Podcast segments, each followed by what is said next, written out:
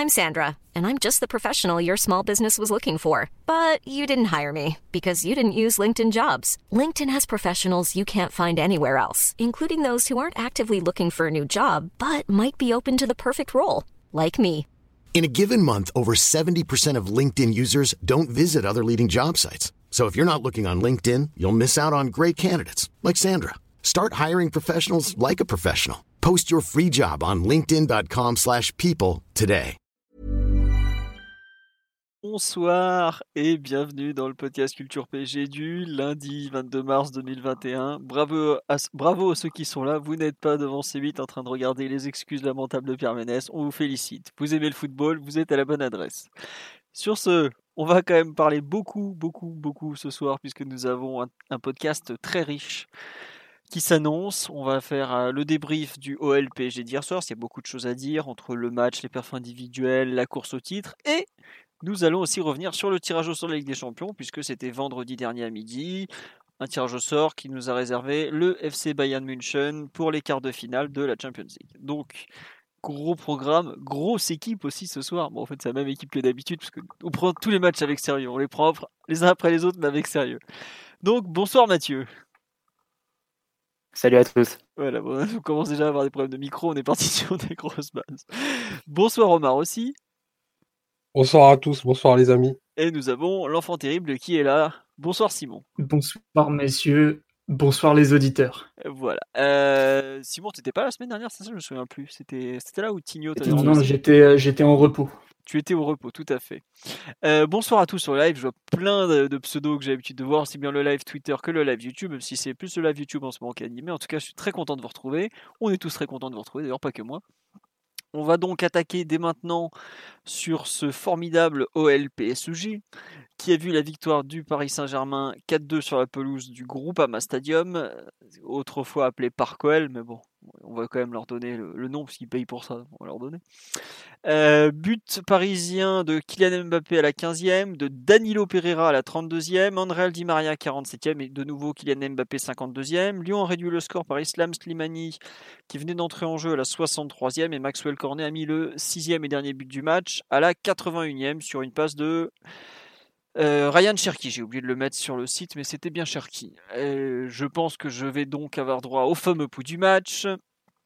Euh, bah écoutez, on va pas y aller par quatre chemins. Ça a été le meilleur match du PSG en Ligue 1 cette saison, de loin, voire même de très loin. Euh, on a vu, je pense, dès déjà en avant-match, il y a eu un élément important, c'est que comme la semaine dernière face à Lorient, le PSG avait tout pour prendre la tête de la Ligue 1, puisque Nîmes avait été allé gagner 2-1 à Lille, ce qui était quand même une performance inattendue, mais on a vu que dans ce championnat, ça peut arriver un peu dans tous les sens, et surtout, on a vu que, enfin, on l'avait déjà souligné plusieurs fois dans le podcast, que Lille avait des difficultés, des difficultés à domicile. Donc le vainqueur de LPG prenait la tête, et dès les premières minutes de jeu, on a vu un PSG très, très, très concentré, très appliqué, très dedans. Euh, L'ouverture du score de Mbappé n'est même pas la première occasion, puisqu'il y a Keane qui déjà aurait dû ouvrir le score. Euh, sur l'action, même Verratti aurait pu marquer. Euh, voilà, la première mi-temps se déroule, on voit un, Paris Saint-Germain très au-dessus de l'Olympique Lyonnais, vraiment euh, appliqué défensivement, compact, sérieux dans toutes les catégories du jeu. Euh, pas de chichi, c'est propre, c'est efficace. Euh, bon, ça manque peut-être un peu de, folie sur certains points, mais bon, globalement, on sort une première période impeccable où Lyon n'existe pas. Au retour des vestiaires, on se dit est-ce qu'il va y avoir un petit, euh, regain de, un petit rebond lyonnais peut-être? Effectivement, euh, il semble bien, bien commencer et Di Maria refait basculer le match une première fois avec ce 3-0. Il y a ensuite cette action qui fait, pour moi, euh, peut-être plus importante que ce qu'on imagine. C'est l'action juste avant l'arrêt de, de Kyler Navas sur la frappe de Paqueta, me semble-t-il, puisque pratiquement sur le compte, on marque le quatrième, et là, c'était fini. Après, bon, Slimani marque un but, c'est effectivement qu'aurait pu changer, euh, qu'aurait pu un peu relancer Lyon. Après, surtout, ce qui change les choses, c'est les, diverses occasions loupées, arrêt et, ensuite, excusez-moi, je suis très fatigué, j'ai beaucoup de mal à faire des phrases. Et ensuite, il y a quand même le, le 4-2, mais dans la foulée, il y a l'arrêt de Keylor Navas qui empêche le 4-3. Euh, bon voilà, victoire 4-2 qui je pense reflète euh, peut-être même pas à quel point le PSG a écrasé Lyon pendant une heure, mais c'est vrai que Paris s'est un peu arrêté de jouer sur la fin. Peut-être que le coaching de Pochettino était un peu tardif aussi. Mais au final, euh, on passe de, ouais, comme dit sur live, on passe de 1-3 à 0-4 en 20 secondes. Mais globalement, 4-2, Euh, Lyon a eu suffisamment d'occasions franches pour pouvoir dire que les buts ne sont pas volés, mais le PSG en met 4, c'est pas du tout volé non plus. Et globalement, surtout plus que le, score, les buts marqués, euh, les X goals qu'on utilise régulièrement dans le podcast, je pense que c'est l'impression générale de cette première heure de jeu, voire 70 premières minutes, 75 même, qui a souligné, on a rarement vu le PSG aussi concentré en Ligue 1 et, comment dire, on a, je trouve qu'en fait on a vu le finaliste, euh, l'équipe qui a le statut de finaliste européen. En Ligue 1, on l'a pas vu souvent, on l'a vu quelques fois cette saison, on l'a vu notamment à Manchester, on l'avait vu à Barcelone forcément, mais voilà, euh, ce PSG là n'a pas d'équivalent en France, n'a pas de rivaux et il l'a très très bien montré. Donc euh, une, une performance en fait qui tombe au bon moment surtout puisqu'il y en avait vraiment besoin et c'est je trouve que c'est un peu la marque d'une grande équipe parce que c'est une grande équipe ce PSG que de que de savoir gagner ce match d'un coup et de vraiment de confrontation directe plus opportunité de prendre la tête égale gros match bah voilà. Bravo messieurs on vous a pas souvent félicité cette saison mais il fallait le faire pour euh, le très très bon match hier soir et tout le plaisir apporté de, derrière nos, nos écrans et tout ça voilà Mathieu, je te laisse compléter ce pouls du match euh, qui est comme toujours parti un peu dans tous les sens, mais bon, c'est un peu aussi la tradition du podcast. Donc j'imagine que tu seras un peu plus cadré que moi. Euh, peut-être plus cadré, mais tout aussi enthousiaste en tout cas, parce que effectivement c'était un très bon match du, PSG hier. Une très bonne première heure de jeu, on va dire, mais la différence avait déjà été suffisamment faite pour se permettre un, relâchement sur la, dernière demi-heure sans, sans, trop, sans trop grandes conséquences. Euh, mais oui, effectivement, ce qui frappe surtout, c'est le contraste par rapport au match aller où globalement, Lyon était venu euh, te chercher assez haut et avait gagné ce match-là sur notre relance, euh, alors qu'on a appliqué pas mal de joueurs hein, sur cette relance-là. On avait les trois centraux, on avait Paredes, on avait aussi Verratti qui décrochait, mais pourtant on n'était pas parvenu à, à, ressortir le ballon euh, par un pressing assez, assez haut de l'OL et ils ont visiblement changé un peu leur stratégie. Euh, dans la hauteur de, de, leur bloc, même s'ils commencent avec euh, une volonté de nous mettre un peu la pression sur les, les premiers ballons, mais rapidement anesthésiés par une, un bon sérieux et une bonne qualité technique du, du PSG, mais surtout même dans leur, leur façon de presser. Euh, au match aller, ils avaient mis leurs trois attaquants sur nos trois défenseurs. C'était du 1 contre 1, on avait beaucoup de mal à ressortir sur les voies, sur les voies axiales. Là, ils y sont allés beaucoup plus euh, mollement, on va dire, mais aussi de façon plus déstructurée. Euh, les deux, les deux ailiers qui sont Toko Ekambi et Cadavere se sont mis plutôt sur les, les, lignes de passe, voire carrément sur les latéraux, et c'était les, les relayeurs de, de l'OL qui sortaient alternativement sur les, sur les relanceurs parisiens. Donc c'était soit Paqueta, soit Cacré. Et c'est un peu comme ça que l'OL s'est déstructuré avec des, des, orientations très individuelles au milieu de terrain. Et avec Paris qui était euh, dans un très bon sort au niveau technique et qui a réussi à trouver des, des relais. Euh, bah, quelque part, on a réussi à les attirer à les faire sortir de, de, leur position, parfois assez haut. Et ensuite, on pouvait jouer dans le dos, donc euh, avec euh, des passes directement de Kimpembe vers, euh, vers Mbappé ou Keane, de Marquinhos aussi, parfois même des deux milieux également, qui trouvaient Verratti, qui trouvaient, qui trouvaient Di Maria aussi, qui a été beaucoup libéré de, cette façon dans, dans le cœur du jeu. Donc ça donnait une première heure avec une grande impression de facilité du PSG et un, un Noël qui, qui était défaillant là où vous avez été performant à match aller, c'est-à-dire dans le pressing. Et donc Paris qui a pu construire sur une mi-temps euh, extrêmement dominée et contrôlée par le ballon. Et ensuite, ben, les, espaces apparaissaient. On arrivait à trouver Mbappé un peu isolé sur le côté, gauche face à, face à Deschilio. Euh, on pouvait trouver Di Maria comme ça entre les lignes de haut jeu, enfin dans le cœur du jeu, pardon. Keane plus, plus de haut jeu et, aussi en appui euh, sur les deux centraux lyonnais. Donc effectivement, ça donnait une, première mi-temps très dominée et les, deux buts sont, assez logiques par rapport à l'impression qui est laissée. Ensuite, bah, le retour des vestiaires, on n'a même pas le temps en fait de voir comment la, la mi-temps allait se dérouler. On marque, on marque d'emblée et on marque également sur une contre-attaque euh, rapidement ensuite avec euh, à la suite d'un arrêt de Navas. Donc là, la décision était déjà faite, mais quelque part le, la supériorité tactique ou l'avantage tactique qu'on avait sur la première mi-temps, on a réussi à en tirer le meilleur parti et à, et à faire la décision là-dessus. Et ensuite, la, la, fin du match est peut-être un peu plus, euh, ouais, un, je dirais un relâchement des erreurs un peu un peu évitables sur les sur les deux buts, notamment le deuxième où, où Florenzi couvre de façon un peu incompréhensible. Peut-être une perte un peu physique puisqu'on a vu aussi Paris être euh, très entreprenant pour le coup au pressing, ce qui n'avait pas été le cas à l'aller. Euh, voilà, peut-être l'un dans l'autre, on a eu euh, on a eu ce, ce relâchement et, et qui s'est traduit par deux buts lyonnais, mais malgré tout la la décision a été faite et l'impression de supériorité avait été suffisamment nette sur la première heure pour s'assurer pour s'assurer la victoire. Donc euh, non, au final et au global, euh, une victoire largement méritée et, bah, qui nous replace dans la course au titre, hein, qui nous remet même leader. Donc on savait qu'on avait besoin de faire le 6 sur 6 face à, Lyon et face à Lille. La première partie du contrat est respectée. Maintenant, place à la trêve et, et ensuite bah, le retour qui sera fantastique à jouer, mais aussi très dur au niveau du calendrier.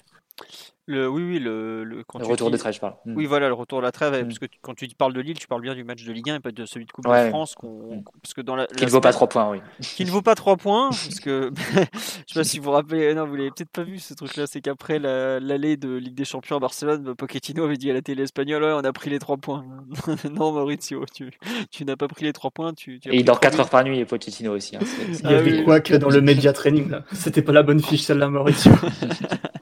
voilà, euh, beaucoup de réactions sur le live. Euh, on nous parle effectivement des arrêts de Navas qui sont importants, tout ça, euh, du coaching de Pochettino. Donc j'ai un peu évoqué le fait qu'il change des joueurs peut-être un peu tardivement, que Lyon réagit aussi. C'est que Lyon a changé quand même beaucoup beaucoup de joueurs en cours de match. Bon, mm. voilà. Après c'est aussi, enfin, on demande beaucoup aux joueurs actuellement. Ils mènent 4-0 à Lyon, ils se relâchent un peu. Bon, je sais pas à quel point c'est le coaching, à quel point c'est les joueurs.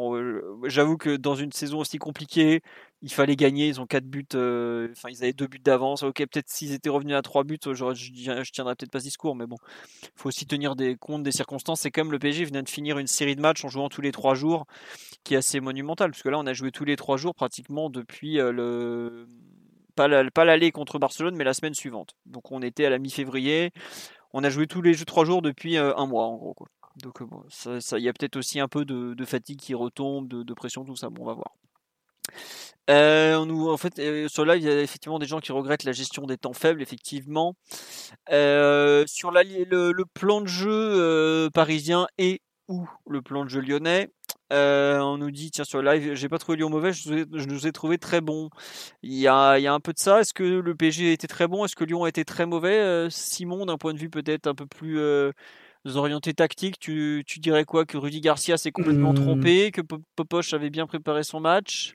Là, je dirais, je dirais un peu les deux, mais en fait, je dirais aussi que Rudy Garcia et Lyon avaient préparé un match d'une équipe à domicile, en fait.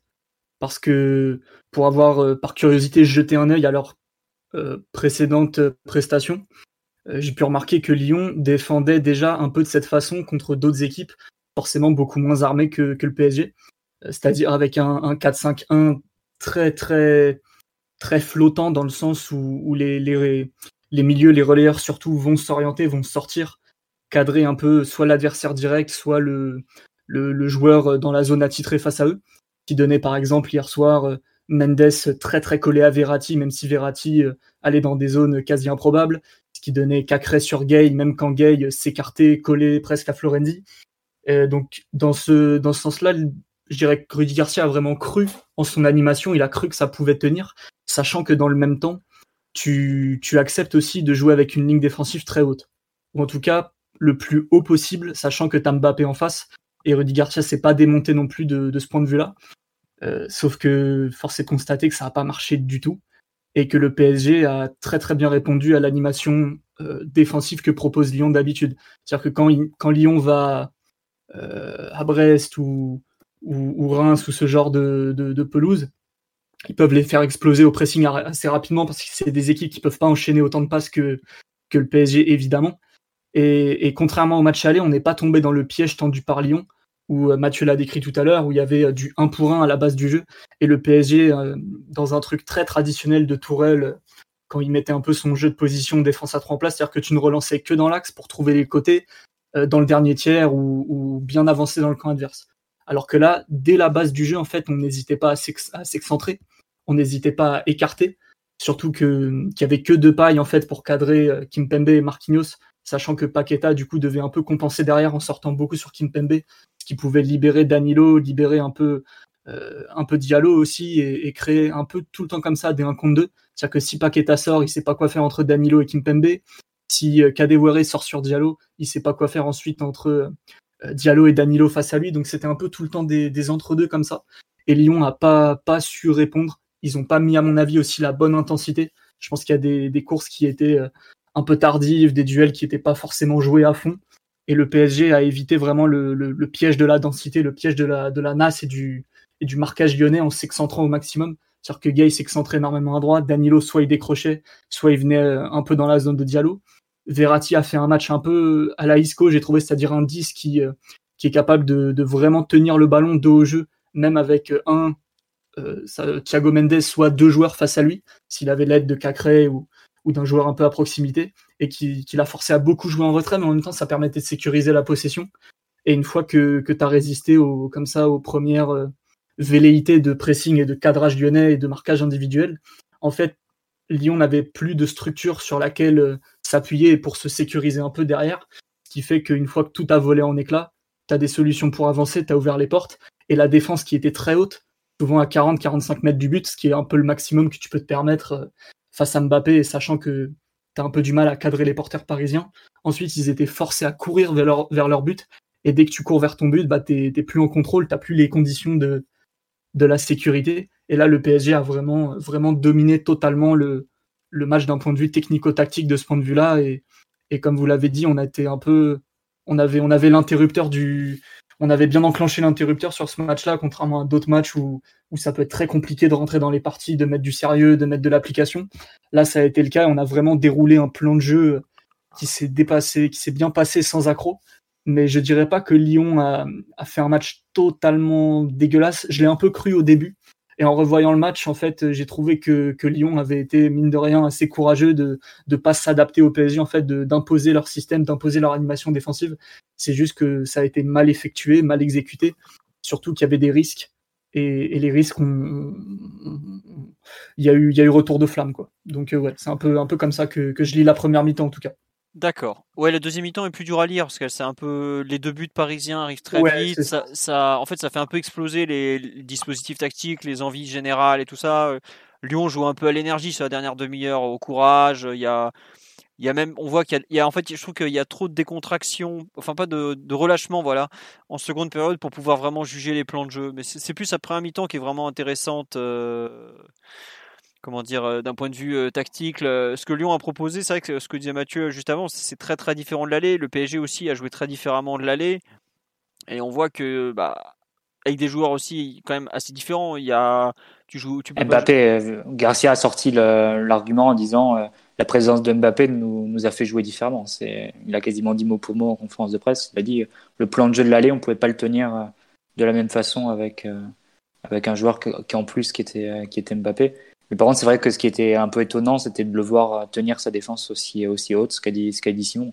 C'est-à-dire ça laissait quand même pas mal de profondeur et encore, on l'a, on l'a peut-être moins bien exploité que, que, face, face au Barça. Ouais, que, même que face au Barça au match aller, où déjà le, Barça avait proposé une animation un peu, un peu similaire avec les relayeurs qui, qui sortaient et qui, qui ouvraient des portes, euh, tout en encadrant pas très bien notre, notre relance euh, et nos relanceurs. Là, Marquinhos, plusieurs fois, il a eu la possibilité d'ouvrir sur Florenzi. Il n'a pas été aussi précis qu'au Camp Nou. Il n'y avait pas Paredes non plus pour, euh, pour, jouer, euh, pour jouer encore plus long et chercher directement la profondeur. Mais au final, ça, a quand même suffi parce qu'on a été globalement assez propre dans le jeu court. Et on avait une nouvelle solution pour, euh, pour ressortir les ballons qui était plus sur le côté avec notamment Abdul Diallo. Donc on a trouvé d'autres solutions, mais la question de l'utilisation de la profondeur et l'exploitation de la profondeur aurait pu être encore mieux encore mieux exploité, on va dire, sur, sur un match comme, euh, comme hier. Ouais, euh, on nous parle sur le live des mouvements Diallo, Verratti, Mbappé, Danilo. C'est vrai que je sais pas ce que vous en avez pensé, mais j'ai trouvé que le PSG a été euh, remarquablement en fait calme, précis dans la relance. vous pensez que ça avait été peut-être travaillé un peu les circuits de relance justement pour pas faire les erreurs de l'aller ou? Mmh. ça, ça, semblait travailler à mon avis parce que Lyon ils sont vraiment venus avec leur animation défensive des derniers matchs et, on a un peu déjoué tous les pièges entre guillemets en, évitant la nasse, en s'excentrant, en ayant beaucoup de, mobilité, beaucoup de liberté de déplacement, mais du coup en, forçant Lyon à se déstructurer en fait, parce que Lyon, euh, si nous on s'écarte avec le ballon, eux ils s'écartent sans le ballon, sauf qu'au bout d'un moment tu t'écartes, tu t'écartes et, vu que ton tes 1 contre 1 en fait ils sont uniquement partiels, c'est-à-dire que certes au milieu tu as des 1 contre 1, mais Marquinhos ou Kimpembe à un moment donné ils seront libres si c'est pas eux, ce sera Diallo ou Florenzi. Du coup, au final, les mecs courent un peu dans le vide en face. Et, le PSG avait toujours une solution pour ressortir en retrait. Et à mon avis, là où, Lyon a pêché, c'est dans la gestion des centraux avant tout. Alors c'est pas forcément les centraux qui qui t'ont fait le plus de différence en soi à la relance visuellement, mais dès que t'étais pris un peu au milieu, que Verratti était pris ou que Gay avait plus de solution, il y avait toujours un central pour recycler euh, entre guillemets la, possession du ballon et, repartir proprement. Et t'as jamais perdu de ballon sur ce genre de situation. Et vu que l'équipe était appliquée et que euh, certaines limites techniques de, de, de, joueurs alignés, euh, je pense peut-être à Gay ou Danilo évidemment, qui sont moins outillés que Verratti dans, dans ce domaine, ils ont été appliqués, ils ont eu les solutions. Lyon, euh, Lyon est venu avec son plan de jeu et je pense que Pochettino avait fait un truc un peu, un peu anti, anti pressing lyonnais et, et ça s'est vraiment très très bien passé et ça a payé avec beaucoup d'efficacité aussi parce que les deux premiers buts, euh, même si c'est mérité vu la physionomie du match, euh, Mbappé a un peu de réussite que ça passe entre les jambes de tout le monde et, que Danilo mette des reprises de volée, c'est pas le genre de truc qu'on prévoit avant un match en général. même, si, je sais pas si vous vous rendez compte, le deuxième but parisien, on a quand même avant-dernière passe décisive de Kim Pembe, passe décisive de Marquinhos, but de Danilo. En termes de XZ chain ou ce genre de choses, on est dans le domaine du surnaturel. C'est c'est extraordinaire. Mais, tant mieux d'avoir la réussite avec soi. Hein. Ça fait partie de, quand tu as créé les conditions de la réussite, il faut pas se. Enfin, c'est pas du vol du tout, quoi. C'est pas un hold-up. Ah non, non, c'est pas un hold-up, mais l'action, elle est très très propre. Hein. Le, comment dire, le sang-froid de Kim Pembe dans la surface adverse, alors que, bon, on peut le dire, hein, face au but, euh, on est plus proche de Choupo-Moting que de Lewandowski, quoi. Euh, c'est tout à fait incroyable à ce moment. Bon, on est à la demi-heure de jeu, donc ça va, ils sont pas encore trop, trop dans le dur en termes de lucidité, mais petit contrôle, euh, il lève la tête, il met un centre parfait. Pareil, la remise de Marquinhos impeccable. Le deuxième but, euh, centre du gauche de Kimpembe, ouais, il est gaucher, on se doute bien que, mais il est extérieur pied gauche, de ce que je me trompe pas. Non, vraiment, des attaquants, je suis pas sûr qu'ils auraient pu faire aussi propre sur un petit périmètre comme ça. Donc il faut, le souligner, c'était vraiment bien joué. Après, je ne sais pas si l'OL était très très bien organisé sur le corner, mais bon, après ça, chacun ses problèmes.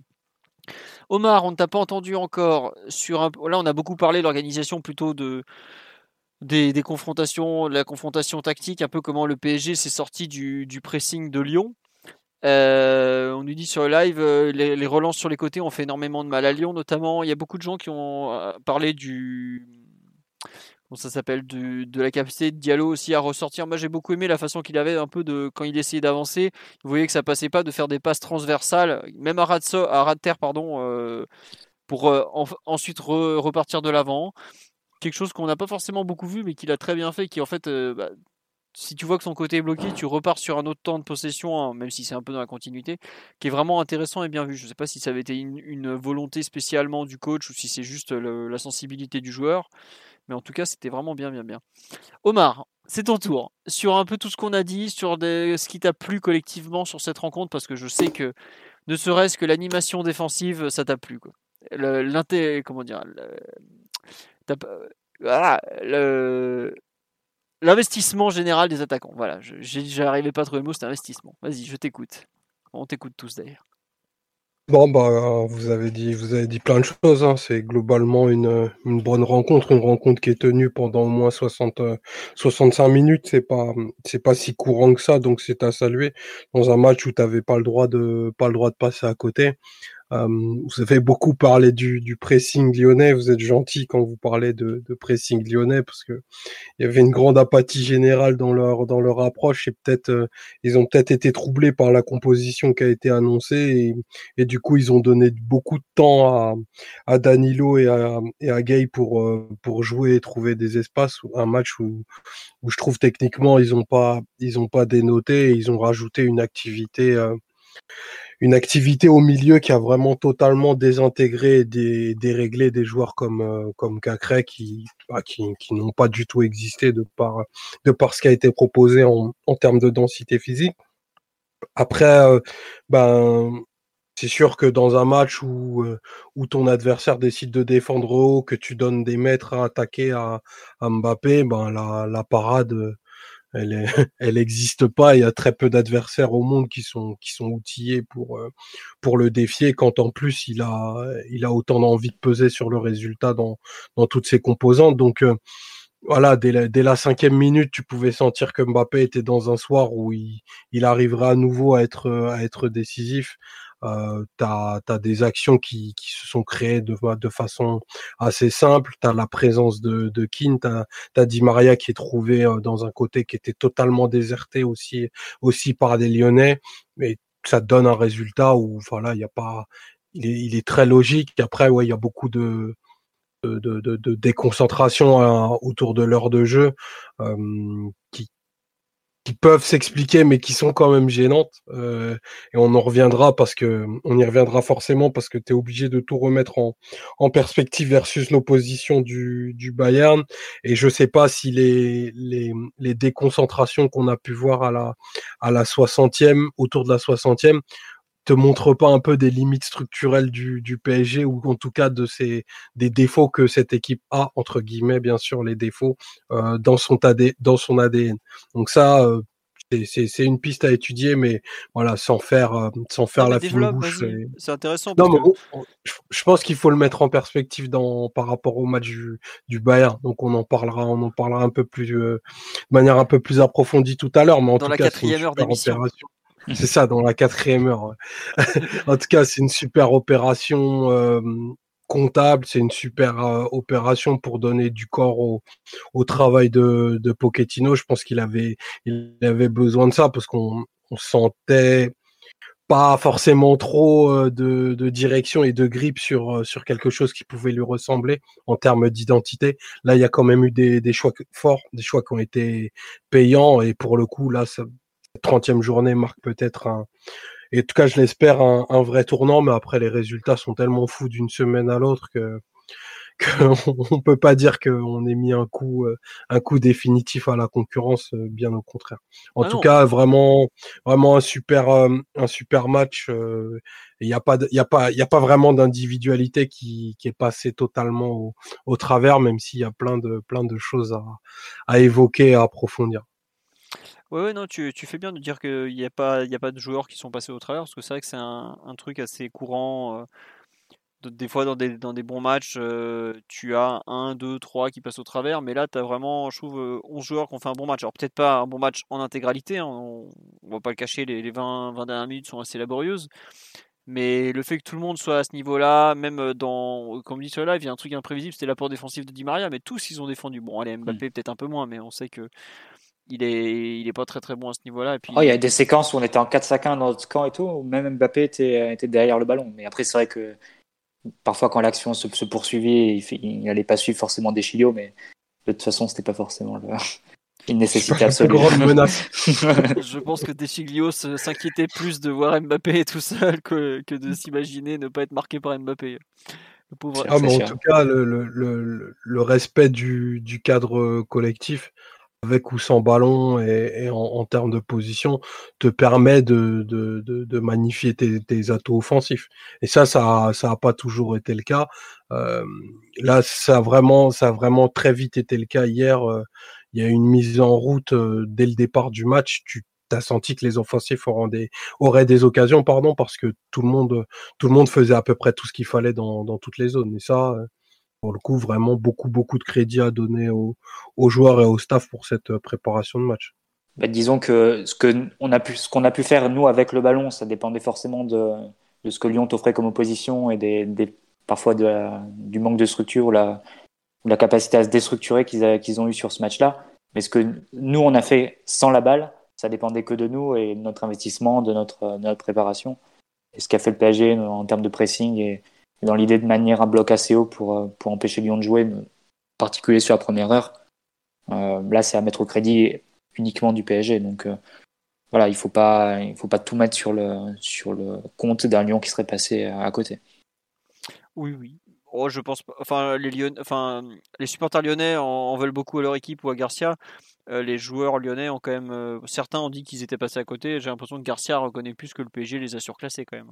Donc Mhm. bon, ça, ça en dit long. Bon, c'est pas même si c'est pas forcément euh, dans les après J'allais dire c'est pas celui qui fait le, le preuve de plus de mauvaise foi. Quand ça concerne l'arbitrage, si. Quand ça concerne la valeur de la de l'adversaire, des fois un peu un peu moins. Euh, sur l'aspect collectif, tout ça, il y a quelque chose dont je pense on doit quand même parler. Et puis là, bah, il faut forcément parler de Pochettino.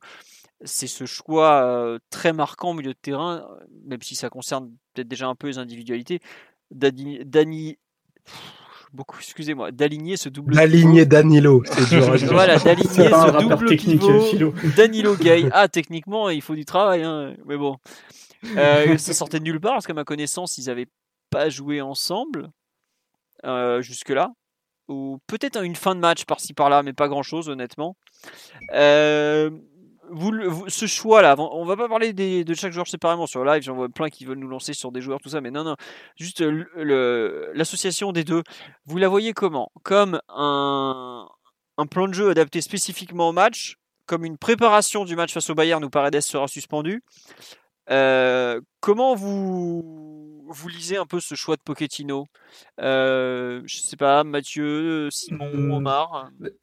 Je le vois perso plutôt comme euh, un mélange de tout ça, c'est-à-dire que tu l'as dit, face au Bayern, euh, Paredes, sera pas là à l'aller, donc il faut forcément au moins un peu de temps pour voir ce que donne l'équipe lorsqu'il n'est pas titulaire, vu qu'il joue vraiment beaucoup en ce moment.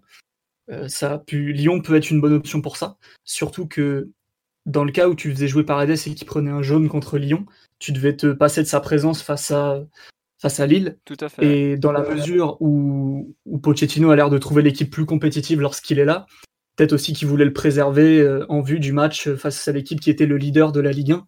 Et c'était pas Lyon, c'était Lille. Je le, je le verrais un peu comme ça. Et ensuite, la structure du milieu au global, bah, t'avais pas Neymar en 10, qui ne pouvait pas débuter. Je me permets juste de dire un truc. Euh, Gay aussi aurait été suspendu contre Lille s'il avait pris un carton jaune à Lyon, hein, d'ailleurs. Voilà. C'est juste un point comme ça. Qui bah, du coup, c'est QFD, vu que Gay est un peu en dessous dans la hiérarchie. T'en es bien sûr? Euh, il, me, il me semble, je, sur je t'aurais dit oui bah, à la mi-février, je suis moins certain aujourd'hui, bizarrement. Bah, les, deux, sont titulaires après. Le, ouais, si voilà, on prend le temps de jeu depuis son arrivée, c'est le cas en tout cas. Après, bon. Ouais, mais je la vérité d'hier, la vérité d'aujourd'hui. Les deux sont importants en tout cas. Ouais, c'est ça. Ouais. Mm. Et il se trouve que Gay est pas il les aligne dans tous les gros matchs. De toute façon, mm.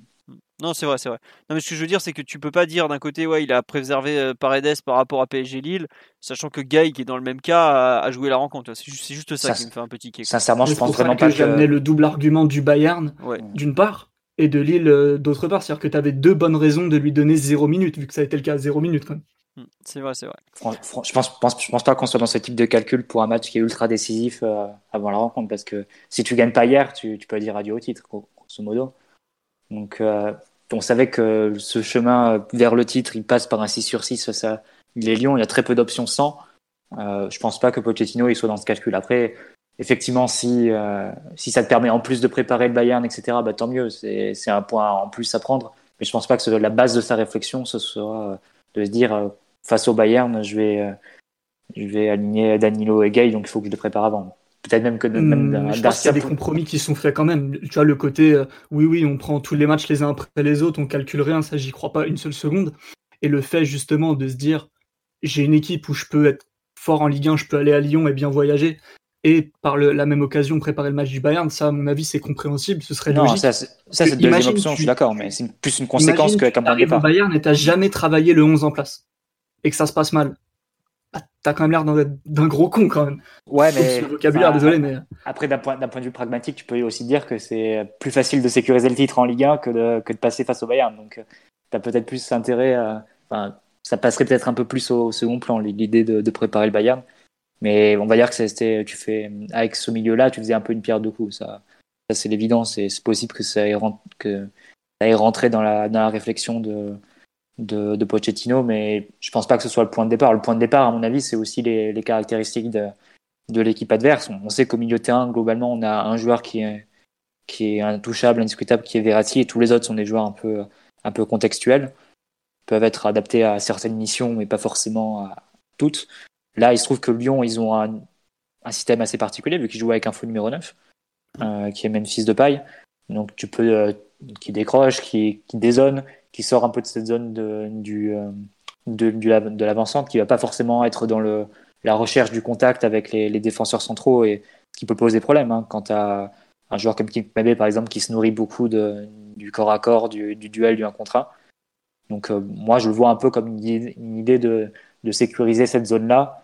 Euh, tu t'attends à avoir un Memphis qui va beaucoup, qui va qui va dézoner, qui va qui va venir chercher le ballon, qui va s'excentrer, qui va qui va redescendre. Tu as aussi un joueur au milieu de terrain à Lyon qui est, qui est Paqueta, qui a aussi le profil du numéro 10, qui peut être dans ces zones de, de création entre les lignes.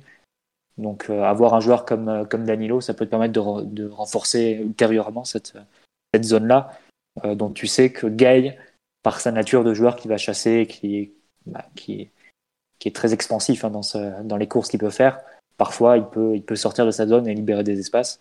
Et Paredes n'est pas toujours en mesure de, de compenser ça. Donc, euh, alors que Danilo, c'est plus le spécialiste vraiment du joueur devant la défense qui va, qui va nettoyer, qui va faire les compensations et qui va, qui va un peu aider, aider sa, sa défense centrale et qui va empêcher que sa défense centrale euh, n'ait à sortir et à ouvrir des portes. Et c'est un peu d'ailleurs le, l'action du match où il le fait pas, c'est l'action du, du, premier but où il y a une passivité où on laisse quand même la porte ouverte à la, à la passe entre, entre deux de, de Paqueta bah, de suite, tu vois que la, quand la défense n'est pas protégée, Kimpembe doit sortir euh, sur, un, sur un joueur lyonnais. Et il se fait avoir, il est un petit peu en retard et ensuite ça, ça va assez vite et, ça, donne une ça donne la possibilité de frapper à, Slimani. Mais globalement, on a réussi à l'éviter pendant la, majeure partie du temps sur la première heure et, c'est signe que Danilo a fait un bon travail d'occupation de cette zone qui est, qui est une zone importante. Hein. C'est la zone de création d'occasion de, l'équipe adverse. Mais moi, je le vois plus comme une, adaptation un peu spécifique à un match en particulier. Euh, après, si ça a permis en plus de, préparer le Bayern, bah, tu fais une, tu fais une pierre, tu fais d'une pierre deux coups. Mais je pense pas que ça a été le point de départ. D'accord. Toi, tu ne penses pas à ça. Tu es donc pas tout à fait d'accord avec Simon sur l'idée des, cartons jaunes, tout ça. J'avoue que vu l'importance du match, je suis pas certain non plus que les cartons jaunes aient pesé. Euh, Simon, sur un peu l'utilisation du double, de ce double profil euh, dans l'idée plutôt défensif, hein, Danilo puisque Mathieu, t'as as arrêté au vol, mon pauvre, tel une galinette cendrée euh, ouais. un soir de chasse, un jour de chasse. Euh, tu, en, tu, tu veux rajouter quelque chose tout simplement? Non, parce que bah, dans la mesure où le match demandait pas forcément qu'il qui s'associent énormément, qui jouent ensemble et qui trouvent beaucoup, beaucoup de, disons, de, de, de, solutions créatives ou de solutions techniques, même si techniquement ils ont été plutôt au niveau. Oui, euh, le, bien. le, match était, le match était plutôt adapté dans ce sens-là. Il devait justement un peu être des leurs, euh, s'écarter. C'est-à-dire que s'ils reçoivent le ballon et qu'ils sont pas cadrés, pas cadrés, pardon, bah là ils sont dans des bonnes conditions, ils peuvent, ils peuvent jouer tranquillement, faire circuler le ballon. Et si des joueurs sortent sur eux une fois qu'ils sont un peu comme ça, sortis de l'axe, sortis de leur zone, et, et qui sont en position plus excentrée, ça ensuite ça ouvre des portes pour d'autres joueurs ou, ou, pour enclencher des combinaisons. Donc là après c'est un peu la structure collective qui qui a défini euh, qui a défini le match du PSG et ça s'est plutôt bien passé. Après euh, j'ai quand même trouvé que les deux, euh, certes, ils n'ont pas fait d'erreur et c'est le plus important vu, ce qu'ils ont dans les pieds à la base. Ils auraient peut-être pu faire un petit peu plus en termes de distribution euh, peut-être Danilo l'a fait un tout petit peu. J'ai le souvenir d'une passe en profondeur pour King qui était pas mal. Gay a vraiment joué très très simple. Peut-être qu'il aurait pu faire un petit peu mieux aussi vu l'espace qu'il qu avait et en transition et sur les relances. Et Mathieu l'avait dit aussi en début de match, Lyon jouait vraiment très très haut. Et, et, et, certes, on les a forcés à reculer, on les a forcés à courir vers leur but, mais on a plutôt moyennement exploité la profondeur vu le vu un peu le, le rapport de force tactico-tactique qu'il y avait. Je pense qu'on aurait pu faire mieux à ce niveau-là avec un, un milieu, peut-être même Herrera, tu vois, pour éviter de tout ramener à, à, mon, à, mon, à mon client. même Herrera, euh, s'il avait eu plus de minutes, lui, euh, il est, il est, il est vraiment pas, pas incroyable. Mais si le match le demande, je pense a, il a quand même deux trois passes vers l'avant qu'il est capable de faire quand, quand les, quand les étoiles sont alignées. Je pense qu'hier c'était vraiment un match où tu pouvais, en tout cas dans les 30 premières minutes, euh, tuer Lyon avec deux, trois, quatre passes en profondeur qui leur ça aurait pu vraiment les mettre au tapis. Et, j'ai des d'ailleurs j'en avais parlé avec euh, Marty hier où on s'envoyait un peu des séquences. Et il disait tu vois là Gay, il est tout seul face au jeu, il check la profondeur et au dernier moment il se ravise, il joue pas sur Mbappé ou il joue pas sur Di Maria et il fait la passe à côté ou à Verratti, ce qui ce qui est pas n'importe quoi dans l'absolu, mais je pense que Lyon te donnait d'autres possibilités d'attaquer que t'as pas pu exploiter à cause des limites techniques. Mais le match a été parfaitement géré, donc après c'est c'est on, on, pinaille quoi, on fait un peu des débats de puristes. Oui, oui. Je confirme effectivement que tu m'envoies à 1h30 du matin des, des séquences où, pour confirmer qu'avec Paredes on, on aurait mis 6. Mais... non, non, mais par... après c'est vrai que bah il, il a pas tort parce que quand Verratti parvient à le faire pour Mbappé, ça fait but direct. Donc euh, tu es obligé de dire que l'attaque de la profondeur a pas forcément été. Non, non, c'est clair. Surtout. Lyon, comme l'a dit, comme l'a dit Simon, Lyon en plus offrait cette, cette possibilité là avec des espaces et et de, des possibilités à attaquer. Et Verratti a été plutôt bien cadré. Alors il perdait pas les ballons, il s'associait. Et comme je disais tout à l'heure, je trouve qu'il a fait un peu un match à la Isco dans la conservation, dans le, la résistance de haut jeu, ce genre de truc. Mais si tu avais pu trouver Verratti face au jeu un petit peu plus en première mi-temps, ça, ça prenait le chemin du carnage encore plus quoi. Après, euh... après, euh, après, sans prendre, enfin, si d'ailleurs, en prenant le parti de, de Danilo et Gay, ils sont surtout là pour annihiler la profondeur adverse et pas forcément, pas forcément euh, attaquer euh, la, la, la, profondeur lyonnaise, puisque tu as Verratti un cran plus haut pour le faire. Donc leur mission première n'est pas celle-ci. Ah mais Verratti, s'il est dos au jeu, il peut pas attaquer la profondeur adverse, Omar bah, Verratti peut attaquer la profondeur adverse dans n'importe quelle position. Parce que dos au jeu, ça veut rien dire pour Verratti. Il est capable sur une foulée de se remettre dans le bon sens du jeu et il le fait euh, bah, constamment. Donc, je, je pense pas que ce soit trop quelque chose qu'on puisse leur reprocher, si ce n'est, euh, enfin, à demander à des joueurs de faire des matchs parfaits dans des avec des compétences qu'ils n'ont pas et c'est pas le c'est pas pour moi, ça peut pas être le plan de Pochettino de dire à, à Danilo et Gay, bon bah vous allez m'attaquer la profondeur. Il y, a, clairement Verratti pour ça. Et en plus, même Mbappé, sans, sans le lancer, il est capable de le faire. L'action de la cinquième minute, il n'y a même pas de ballon en profondeur. Il prend et il se, il se crée le couloir tout seul. Donc, euh, je ne sais pas si c'est à mettre à leur discrédit euh, cet argument-là. Voilà, la parole est à la défense désormais. Non, non, euh, l'avocat de Paredes. travail en tout cas, ils ont fait un gros gros travail euh, au niveau euh, au niveau défensif. Les deux ont, vraiment su être euh, à chaque fois au contact pour empêcher Lyon de, de progresser, multiplier les prises à deux, d'être à chaque fois récupérer des coups, même même en s'excentrant, même en, en, allant chercher des, des ballons qui sont sur des bah. constructions plus plus latérales de Lyon. Si tu veux un exemple de pour le pressing pour montrer un peu l'impact de Gay à ce niveau-là sur sa partie défensive. En général, en moyenne, sur la saison, le PSG fait 122 actions de pressing. Donc vous, comptez, ça fait en gros, euh, en résumant un peu, 12 bar joueurs. par match. Par match, ouais. Hier, à lui tout seul, Gay, il fait 45 actions de pressing. Et le PSG en fait 210 au total. Donc on a pratiquement fait x2 par rapport au standard de la saison. C'est Thibaut qui m'a envoyé les chiffres tout à l'heure. Là. On en fera peut-être un article demain sur le site. Mais ça vous donne un peu l'idée. Et euh, pareil, même des joueurs comme bon, euh, Di Maria, on a fait 40 aussi par exemple. Verratti, 33 actions de pressing. Donc c'est le fait d'aller un peu vers le joueur pour l'empêcher d'avancer, tout ça par exemple. C'est pas forcément évident à, compter, mais ça en dit beaucoup quand même sur l'impact défensif qu'a pu avoir un, joueur comme Gay devant la défense dans une zone axiale où il y a quand même pas mal de densité côté lyonnais. Paqueta, Cacré, Thiago Mendes qui s'insérait de temps en temps. Je pense notamment, bah, y a un moment quand euh, Gay le rattrape dans la surface, où il y a eu Danilo pareil qui a, qui a protégé la zone. Le travail défensif qu'ils ont fait, euh, il est monstrueux. On peut pas leur de, enfin, de par leurs limites personnelles hein, en tant que joueur, euh, voilà, il faut les prendre comme ils sont. Hein. Ils ont tous les deux plus de 30 ans, ils vont pas changer maintenant. Hein. Ils ont fait un match. Je pense que Pochettino est très très très très content. Et il le dit d'ailleurs, Dani. Il n'aime pas pourtant parler trop des individualités, mais il le dit. Euh, Danilo, j'ai été très content de son match. je pense que ça rejoint totalement ce que dit Omar. Il était attendu d'eux une mission défensive et ils ont rempli cette mission défensive avec brio. Et l'association des deux, au final, euh, ils n'ont pas eu à s'échanger beaucoup de ballons, comme tu le dis, Simon, et c'est pas plus mal parce que c'est pas ce qu'on leur demande. Mais euh, la répartition. Gay en a touché un paquet. Hein. Ouais, ouais, mais. Gay en a touché beaucoup. Voilà, mais tu vois ce que je veux dire On n'a pas demandé à Gay de faire jouer, de faire de 1-2 avec euh, Danilo. Voilà, ça mm. c'est typiquement ça. En fait, ils ont très bien su collaborer sur la répartition des tâches défensives, et ce qui, ce qui leur a été demandé, je pense. Mais. Après, Gay a eu un peu d'impact défensivement. Il a fait des passes vers l'avant plus qu'on l'imagine, même si on sait que c'est pas Bon voilà, c'est la relance, c'est pas Kroos. Hein. Et puis c'est pas grave, il y en a qu'un de Tony Kroos par exemple.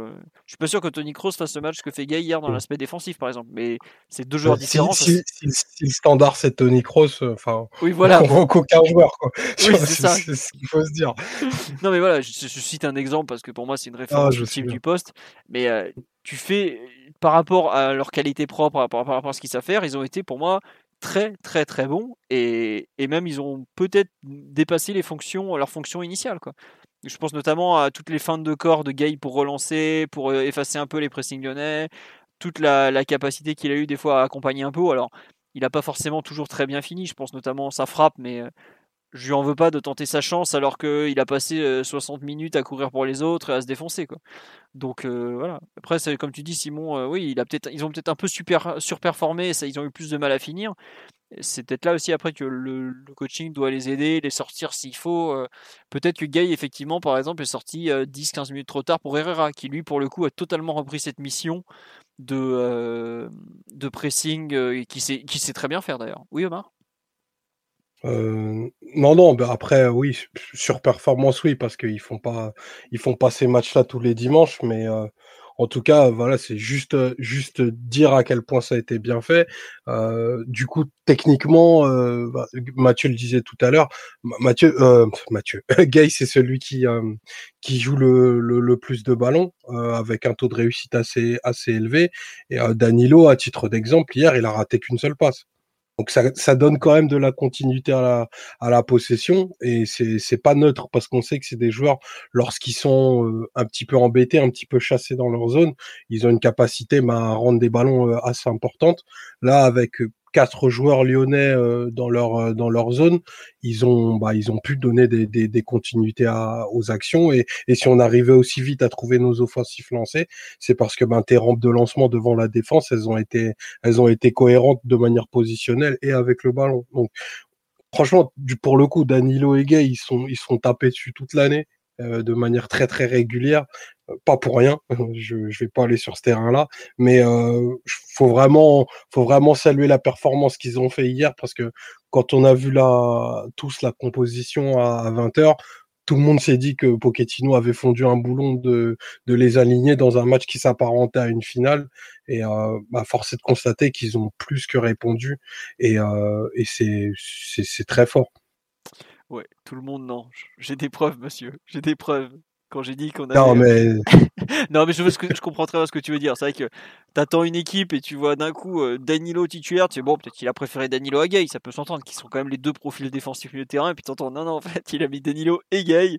Et voilà, c'est comme ça. Euh, Paredes, Rafinha, Herrera, vous allez gentiment aller sur le banc. D'ailleurs, je crois qu'il n'y a que Herrera qui est rentré en jeu. Rafinha et Paredes n'ont pas joué une seconde. Donc, bon. Après, tu as, as, un ranking dans les milieux de terrain. Ben, aujourd'hui, après deux mois et demi de travail, euh, on voit, on voit sur qui il s'appuie. Tu as, un podium, tu as les, les, premiers appelés et tu en as qui commencent à être un petit peu décrochés. C'est bah, logique aussi. Tu sais que tu as raison de dire ça parce que je regardais un peu l'évolution des temps de jeu dernièrement et Paredes a par exemple commencé à reculer dans la. Là, sur les, tout à l'heure, pendant qu'on en parlait, je suis allé vérifier. Sur les trois derniers matchs de Ligue 1, il les quatre derniers matchs de Ligue 1, il n'est pas titulaire. Alors, il y a une accumulation de cartons à Dijon, donc il est suspendu.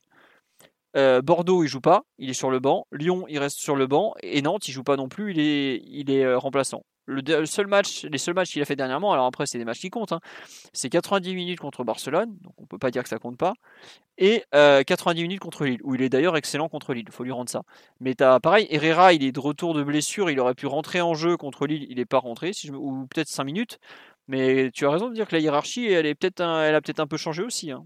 Donc euh, après, c'est, on sait comment c'est, hein. d'un match à l'autre, ça peut bouger, euh, il suffit qu'il y en ait un qui soit très bon. Mais un gay euh, qui a beaucoup joué, par exemple, qui a pratiquement pas joué en janvier, au contraire d'un Herrera qui a beaucoup joué en janvier, on a un peu l'impression que ça s'est, inversé. Hein. Je sais pas ce que. Moi, j'ai la nette impression que du coup, tu as, as, as, Verratti, Paredes et Gay qui, qui semblent avoir des, les, les faveurs de, de, de Pochettino, qui est, qui est le milieu, euh, il a le, je, ne saurais pas te dire parce que j'ai pas vérifié avant que c'est le milieu le, le plus associé. Euh, en tout cas, c'est celui qui a le plus répondu en, en termes de performance et collective et individuelle. Et qu'après, tu as un second wagon, euh, du coup, où Danilo euh, a bien remonté dans la, dans la hiérarchie pour se rapprocher d'Herrera. Et après, ben, tu, tu as les autres qui, se partageront euh, les, les, miettes. Quoi.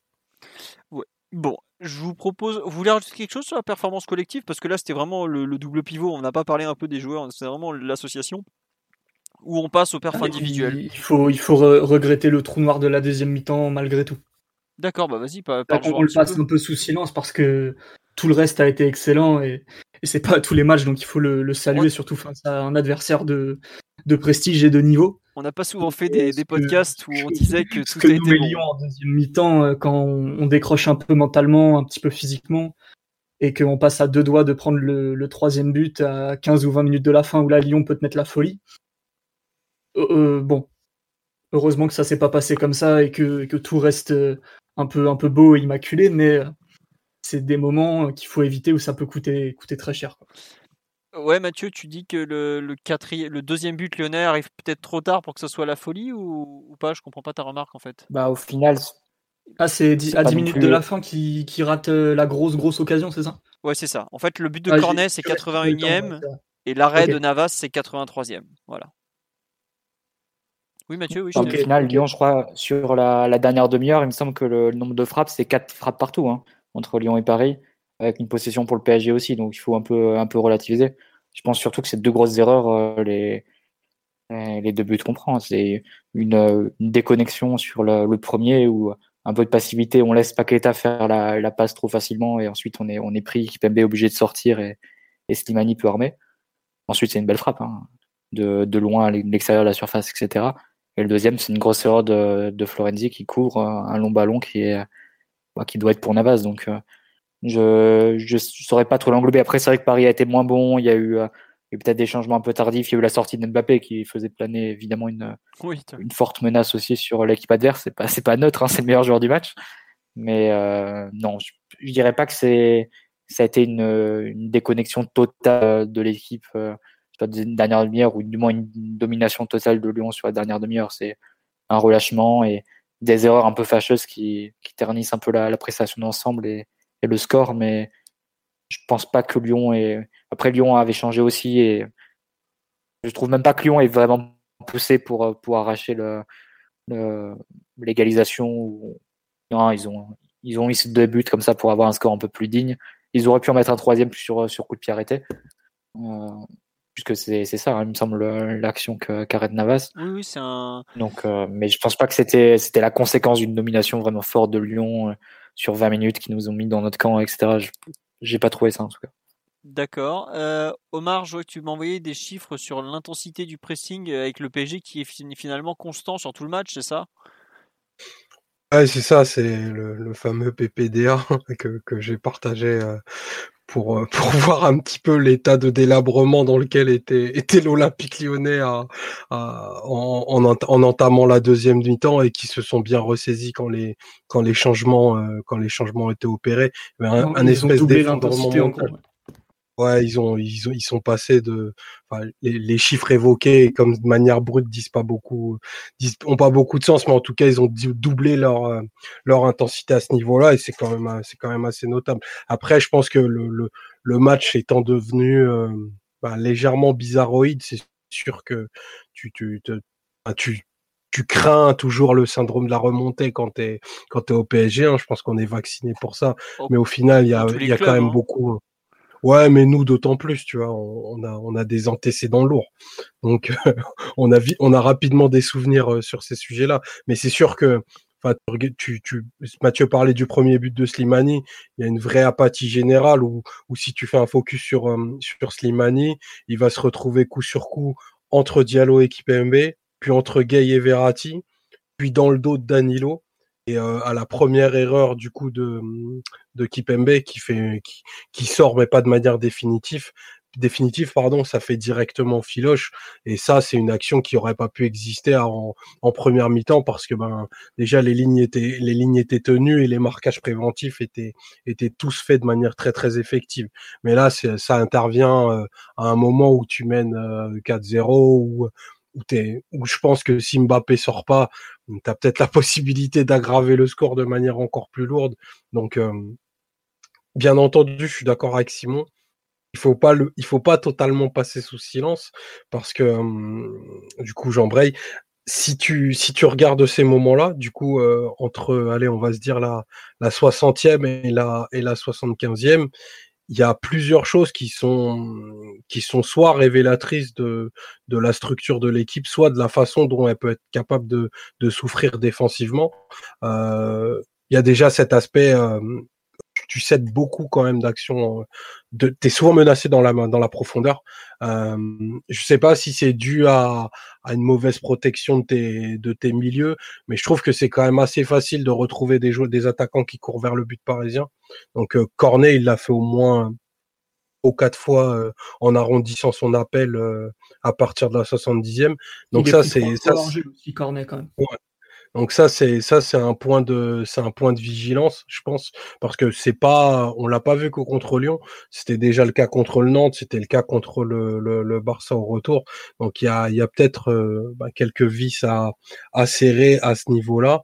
Et puis euh, t'as quand même euh, je trouve que tu imposes beaucoup trop de, de 1 contre 1 en phase défensive, euh, où du coup, ben, tu as, des, as ton, ton latéral qui, qui est exposé parce qu'il est en, en, défi 1 contre 1, et, et, que ce manque de compensation, ça peut être ça, ça peut être quelque chose de très dangereux dans, dans deux matchs, par exemple, contre une équipe qui contre une équipe de Bavière qui, qui sera capable de mettre beaucoup de nombre dans, dans certaines zones du terrain. Donc, euh, sans trop spoiler le, le, thème d'après, c'est vraiment un élément à, surveiller défensivement parce qu'on on concède beaucoup de, situations de ce type-là pour que ce soit pour que ce soit purement du hasard et, et qu'il n'y ait pas quelque chose derrière.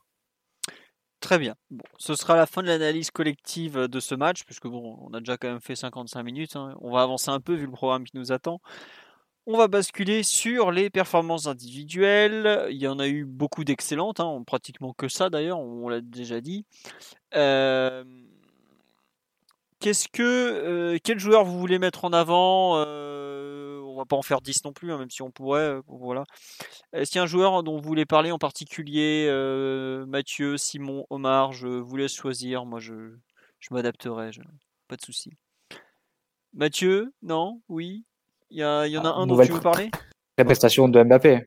D'accord, bah écoute, oui, surtout qu'il a quand même fait une semaine pas mal ce jeune. Ouais, il a fait très bon, très bon jeune qui retrouve ses sensations et je pense que c'est important de le souligner. Euh, bon, il retrouvait des, aussi un poste où il est capable de faire la différence et, et de façon assez marquante. Et Omar, c'était l'action au tout début de match où il, je crois que ça va être son deuxième ballon, où il, il, remonte comme ça le terrain et il fait déjà une super, une super action. Hein. C'est une accélération qui est assez ah, foudroyante pour, euh, ouais, c'est clair pour, pour Moeskin.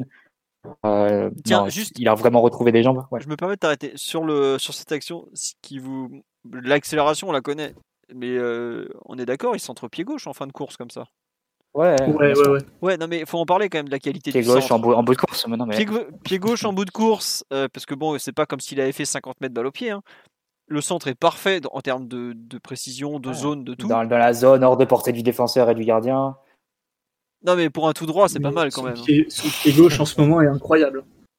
Il met presque la majorité de ses buts du pied gauche. Euh, la, la, passe qui fait pied gauche entre les jambes pour Diallo à, à Lorient, je crois, était incroyable aussi. Il, a, il y a des, enfin, il y a des, des trucs prodigieux hein, qui sortent de ses pieds depuis quelques semaines.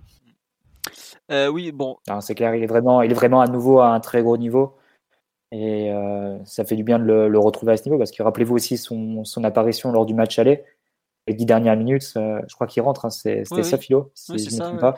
Il rentre, elles sont, elles sont pénibles, hein, si je me souviens bien. Ouais, il était blessé, il jouait, il, ouais. bah, il jouait sur la sur la jante, quoi. En gros, il était mort, le pauvre petit. Ouais, c'est ça. Mais c'est pareil, ça n'a rien à voir aussi avec le Mbappé qu'on avait, euh, qu'on avait retrouvé début janvier aussi, qui, bah, qui outre les mauvais choix et les, les imprécisions techniques ou le, la sensation qu'il avait, enfin, qui donnait de, de forcer un peu certaines actions, euh, ne faisait même plus de, différence sur le plan de la vitesse ou, du physique.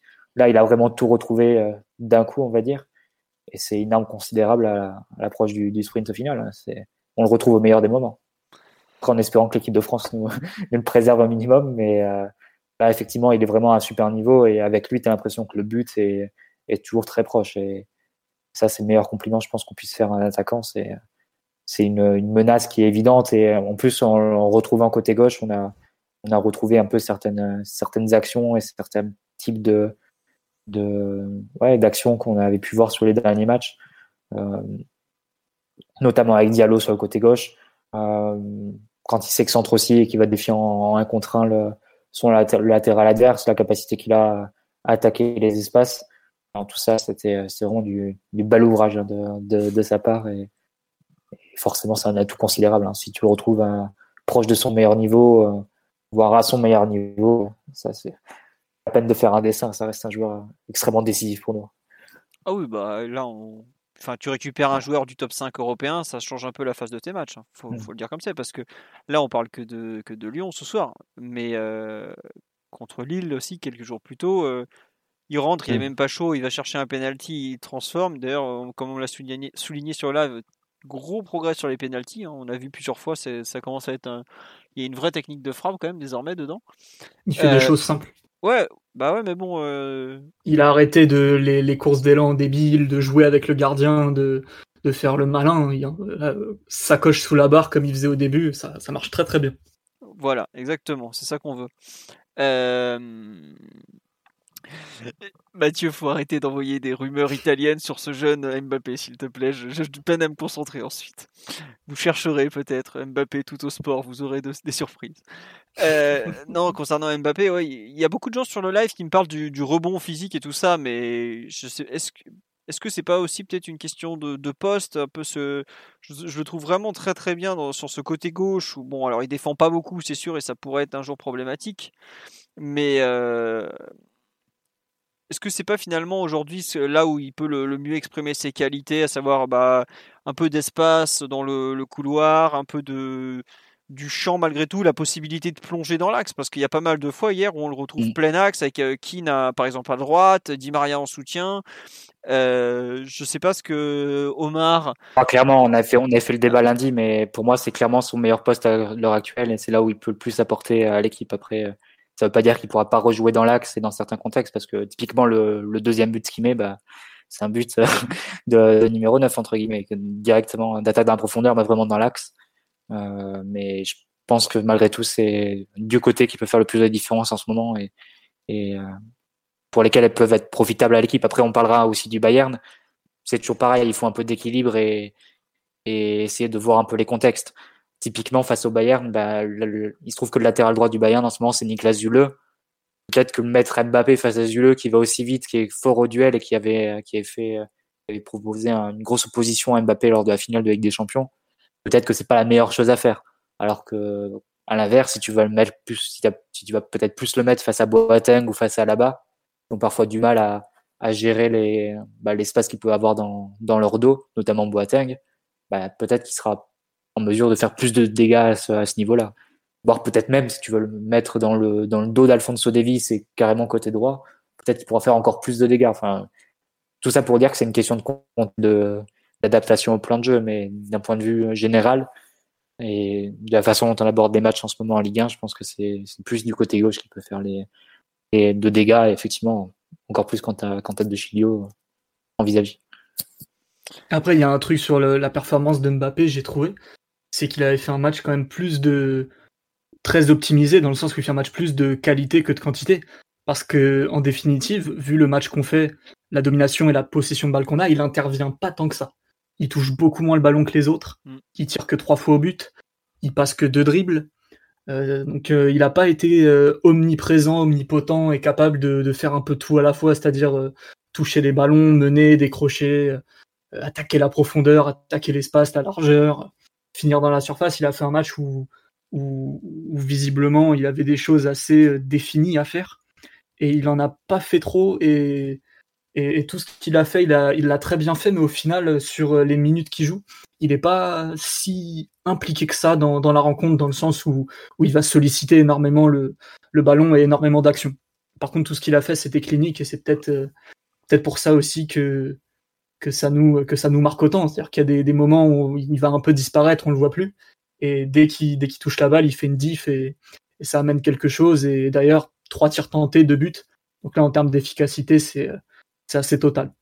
Et ouais, enfin tu dis trois tirs tentés, deux buts. As, le dernier, il est pas évident, mais tu as aussi deux actions où il est pas loin de pouvoir enchaîner et enclencher dans la surface quand même, de pouvoir déclencher une frappe. Tu vois où il est revenu, il est retenu, où il est, il est légèrement gêné. Euh, ce genre de choses. Ah bah, au foot, il y, a des défenseurs. Hein. Ah oui, oui, non, non, mais ce que je veux dire, c'est que euh, il lui faut pas grand chose pour, euh, pour être en position de frapper 5 ou 6 fois, par exemple. Et là, avec 5 ou 6 frappes, à mon avis, on parle pas de 2 buts, on parle de 3 ou 4. Parce que. C'est des choses qu'il a déjà fait contre Lyon. J'ai envie de dire, le groupe Ama Stadium, la dernière fois qu'il y allait, on avait gagné 5-1, il avait fait un carnage aussi, il avait quand même mis un but ou... qui a un peu fait le tour du monde quand même. Donc, euh, ce jeune aime ce stade. Et Hier, c'est vrai qu'il lui manque, il touche pas beaucoup de ballons comme tu dis, mais il lui manque pas beaucoup pour, euh, bah pour être en mesure de, un peu de, enfin, il a déjà mis un quadruplé contre Lyon, mais je pense qu'avec un petit peu plus de d'application de, ses partenaires, un petit coup, peut-être un petit peu de jus aussi en plus de sa part, parce qu'on a vu en première mi-temps qu'il a pris un coup à la cheville qui, je pense, a plus gêné que ce qu'il a bien voulu dire, et d'ailleurs qui justifie sa sortie quand même à 20 minutes de la fin. Euh, il, peut, il peut faire un match qui, qui entre guillemets marque l'histoire du championnat comme, euh, bah, comme son quadruplé à l'époque. Mais bon, on va, on va pas lui demander trop non plus, il a déjà beaucoup donné. Euh, Omar, sur le match de Mbappé, j'imagine que tu t'en es euh, fortement satisfait après euh, nous avoir On euh, parler des appuis euh, segmentaires là. C'est parti. Non, non, franchement, j'ai j'ai rien à rajouter. On fait encore un match euh, dans un registre un peu différent, absolument prodigieux. Je ne sais pas où on est de sa prolongation, mais Il faut que tu faut, même que le président, faut que le président de la République s'im- s'im- s'implique dedans. Il faut absolument qu'il reste au PSG, ce, ce joueur absolument exceptionnel, vraiment et fascinant. Toutes les semaines, euh, toutes les semaines, il a quelque chose de nouveau à proposer. euh. C'est vraiment un privilège que de le voir et, et de l'avoir. Et euh, je, suis- entièrement d'accord avec Mathieu sur euh, le, le rebond physique qui semble opérer, parce que quand il est, quand il avait des mauvaises sensations, bah, il avait des, des choix un petit peu, un petit peu discutables dans la surface et c'est tout à fait logique. Là, depuis, euh, depuis une dizaine de matchs, euh, il, est, tout bonnement incroyable. Après, euh, il y a juste eu le Monaco, il a un peu passé euh, au travers et, et, euh, et dès, dès le début du match contre Lyon, tu sentais sa volonté de se racheter de ce qui s'était passé contre Nantes. Et c'est ça, c'est aussi ça les grands joueurs. C'est on n'est pas présent, on n'est pas euh, imprésentable deux fois de suite. Quoi. Et ça, avec Mbappé, euh, clairement, il y a, toujours la réponse, il y a toujours la revanche. Donc, euh, non, hâte, hâte de le voir, de le voir revenir pour pour Lille et le Bayern parce que ça va être deux oppositions en tout bonnement exceptionnelles. On nous dit ce live, il y en a un qui hurle, prolonge à chaque fois qu'Mbappé met un but. Bah, mon pauvre, tu dois souvent hurler ça. Donc, on espère qu'il le fera quand même. Ça serait, ça serait quand même un très bon signal pour le club, euh, même pour le, pour le football français, parce que on doit quand même aller négocier les droits télé à la fin de la saison. Si Mbappé n'est plus là, je pense que le montant sera pas tout à fait le même. Donc voilà. Mais moi, je veux le dire, à l'échelle de culture PSG, un match où Mbappé va marquer, où il va briller, c'est en général l'assurance de faire une bonne journée le lendemain, tout simplement. Donc euh, je, je, je, ne dis pas que ça m'arrangerait qu'il reste. Donc euh, signe mon bonhomme, s'il te plaît, dépêche-toi. Voilà. Euh, autre joueur dont, dont on doit souligner, souligner la performance, bon, on a déjà parlé pas mal de, de Danilo, mais le match de, de Keane en attaque, quand même, je, je pense que notre jeune ami italien mérite les louanges du podcast de Culture PSG une nouvelle fois. Soulignons à quel point ce- cet homme est bon pour le collectif. En fait, je trouve qu'il euh, il n'a pas été comme euh, il avait été mauvais en pointe euh, mercredi contre Lille, il faut le dire. Il, il revenait du Covid, voilà, on sait que certains ont beaucoup de mal à, en- à s'en remettre. Il n'avait pas été bon, faut le dire, c'est comme ça. J'apprécie suffisamment le joueur pour être totalement transparent et le trouver mauvais des fois. Il avait été mauvais, mais le match qu'il fait hier, il y a encore un peu de déchets sur certaines prises de balles parce que bah il il n'a pas la finesse technique de Mbappé, hein, mais bon, ça, tout le monde ne l'a pas, ou de Di Maria, mais c'est pareil, là, on parle de l'élite de l'élite. Mais alors, par contre, ce qu'il impose à la défense adverse, c'est quand même. euh, ah, on, a vu. euh, Enfin, on est obligé de le comparer parce que Icardi joue à ce poste-là. On avait vu Icardi excellent à, Barcelone, décrocher, proposer, être un- une solution permanente pour ses coéquipiers, tout ça. Mais depuis, il a complètement arrêté de le faire. Globalement, il est sur une série effroyable. Hier, on voit le match que fait Keane devant, la, la générosité qu'il a, le contact, l'impact qu'il met. Mais je sais plus qui, euh, avant le. J'ai lu une interview avant le, match où euh, un défenseur disait Ouais, jouer contre ce joueur, c'était un enfer en permanence et tout ça. Mais j'imagine jouer contre Moïse Keane. euh, mais tu te fais tabasser littéralement, quoi. Faut, faut le dire comme ça. Le, premier but, au départ, il perd le ballon, il va au contact pour le récupérer, il prend des cartons parce qu'il fait des fautes euh, de défenseur, enfin, il fait des fautes pour, euh, pour arracher la balle littéralement, quoi. L'intensité qu'a ce jeune est extraordinaire. Je, pour un, en fait, c'est ça qui est fou, c'est qu'il est avant-centre, il a un talent euh, incroyable et il joue comme un chien de la casse de Ligue 1, quoi. Tu mets Cahuzac, je pense qu'il a pas plus d'envie que, que Moïse Keane, alors que l'autre a, a un profil dit de star, de, de joueur brillant, quoi.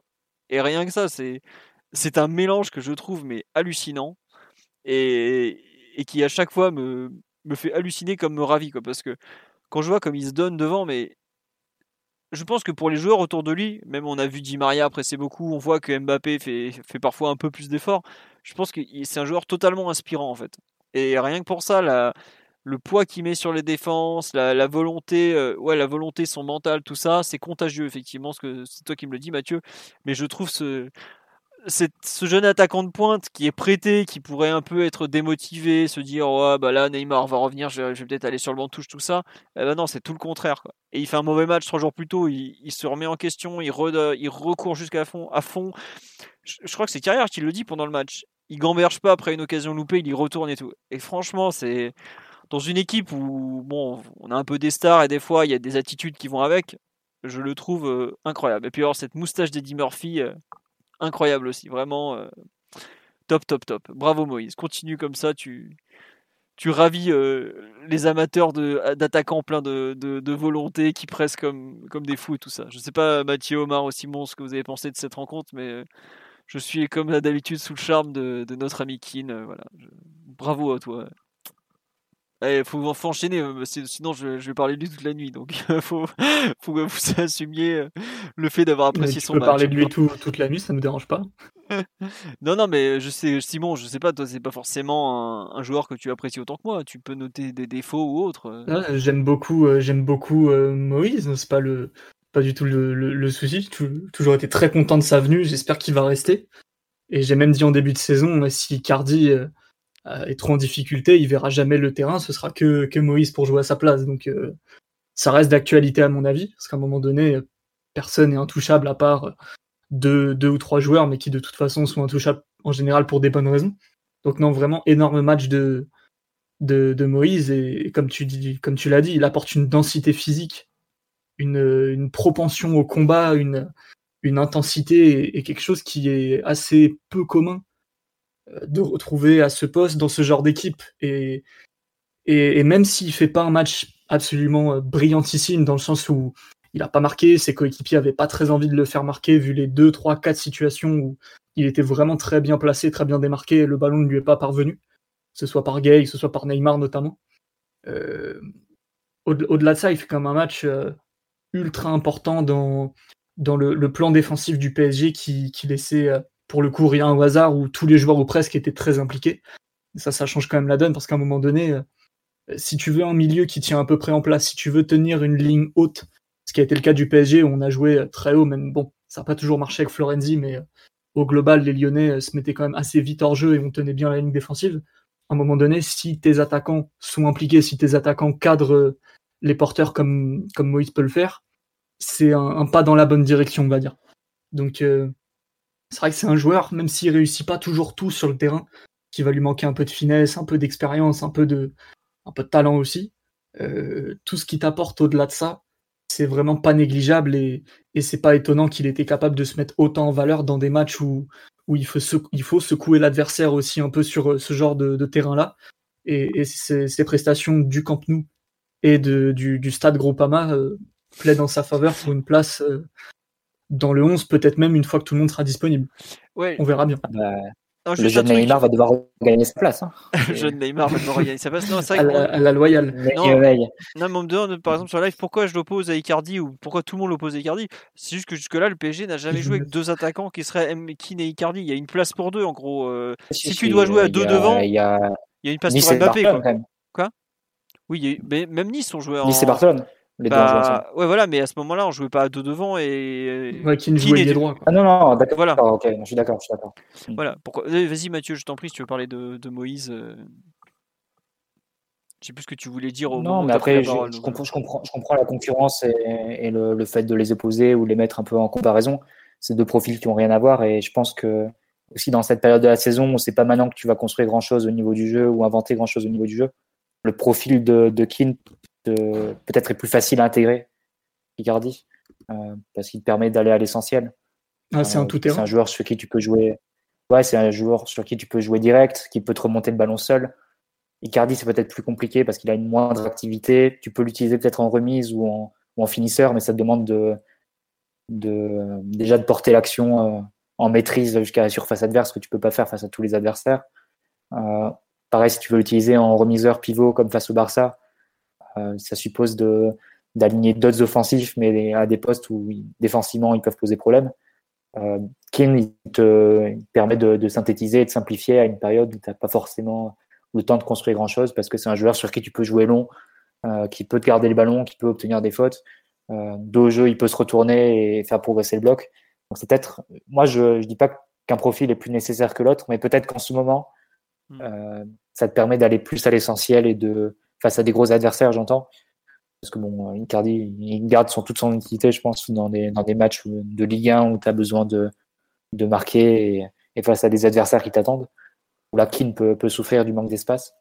Mais face à des gros adversaires où forcément la possession va être un peu plus divisée, où tu as, aussi plus de, plus de profondeur à attaquer, là, il, son profil prend, prend toute cette pertinence. Et, et dans un moment comme ça où tu n'as pas, pas le temps de, de, mettre en place une animation offensive vraiment, vraiment chiadée, qui permet d'aller à l'essentiel et de, et de tourner vers le but très rapidement et très directement. Donc, pour ça, c'est un joueur qui a, bah, qui a grimpé dans la hiérarchie au point de se demander aujourd'hui si, avec le retour de Neymar, comment tu fais pour le garder dans le 11 euh, tout, en, euh, tout en réintégrant Neymar. Donc, c'est forcément une question qui va se poser. La question que... Attends, juste un truc, tu parles de hiérarchie, mais tu fais bien de le signaler parce que là, il revient à Covid, il joue, euh, il joue deux fois 90 minutes hein, quand même. Donc c'est-à-dire que. Ouais, parce qu'Icardi est aussi absent, mais. Ouais, mais à 4-0 à, à, Lyon, il aurait pu le sortir un peu plus tôt. Enfin, euh, ce que je veux dire, il n'est pas obligé de le faire jouer autant. Hein. Pareil contre, euh, contre Lille à 2-0, euh, il peut, il peut lui économiser 5-6 minutes par-ci par-là. Il revient. Enfin, surtout, moi, ce qui m'a choqué, c'est contre Lille. Il revient direct 11 de départ quand même. Il aurait pu faire jouer Draxler ou autre. C'est normal que... de beaucoup jouer à cet âge-là, comme dirait Pascal Dupraz. Certes. Je sais pas, je trouve que la, le temps de jeu qui lui est accordé en dit long euh, concernant la confiance de Pochettino euh, envers ce C'est un, prof... un, profil qui est, nécessaire, et je pense qu'on avait vu face à Nantes. De toute façon, c'était l'une des leçons de, notre indigence offensive face à Nantes, de voir que Mbappé en neuf et derrière lui tous les profils de numéro 10, milieu offensif comme ça, ça, manquait de quelque chose, ça manquait de, rythme, de, déséquilibre. Et, il, faut, réussir à, mélanger ça et à associer ça avec, des profils peut-être plus directs qui, qui t'offrent d'autres solutions. Et en ça, le retour d'Mbappé sur le côté et, et avoir un neuf comme, comme Keane, forcément, ça te, ça rend l'équipe peut-être plus, plus dangereuse et plus directe qu'avoir un Draxler dans, dans l'11, par exemple. Forcément, c'est des profils qui ont rien à voir et, euh, prob probablement que c'est plus complémentaire et ça rend l'équipe plus, plus dangereuse à l'heure actuelle. Omar, tu veux rajouter quelque chose ou on, on passe à un autre joueur? Parce qu'on a quand même beaucoup de. Non, vous avez été, vous avez très très complet. Rien à rien à ajouter. Vive Moïse. Vive Moïse, voilà. Euh, on nous dit nécessaire sur le live, euh, c'est le mot. Effectivement, bah, c'est un joueur qui te simplifie tellement la chose. Quoi.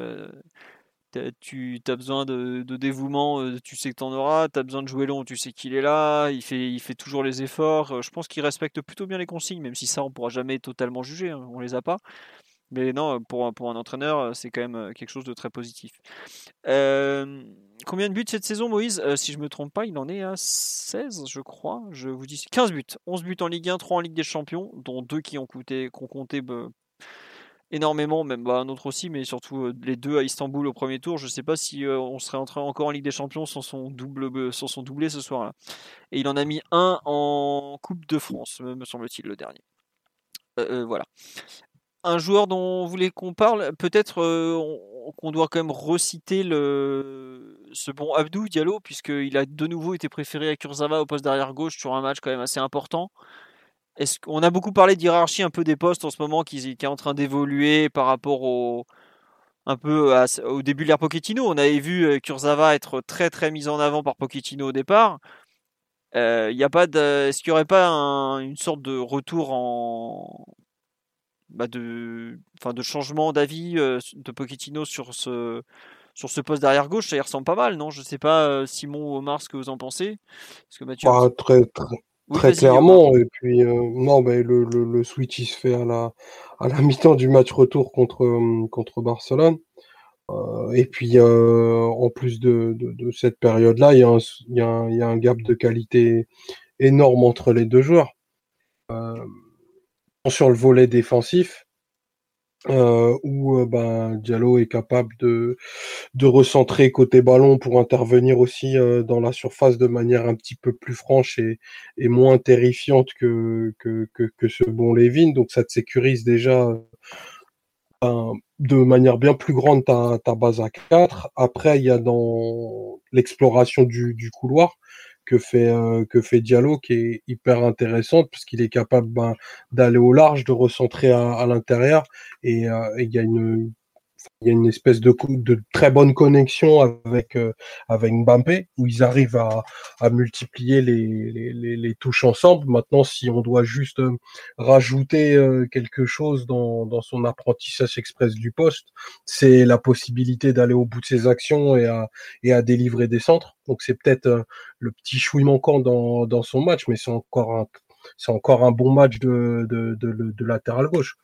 Euh, globalement, voilà, il, a gagné il a gagné ses 1 contre 1.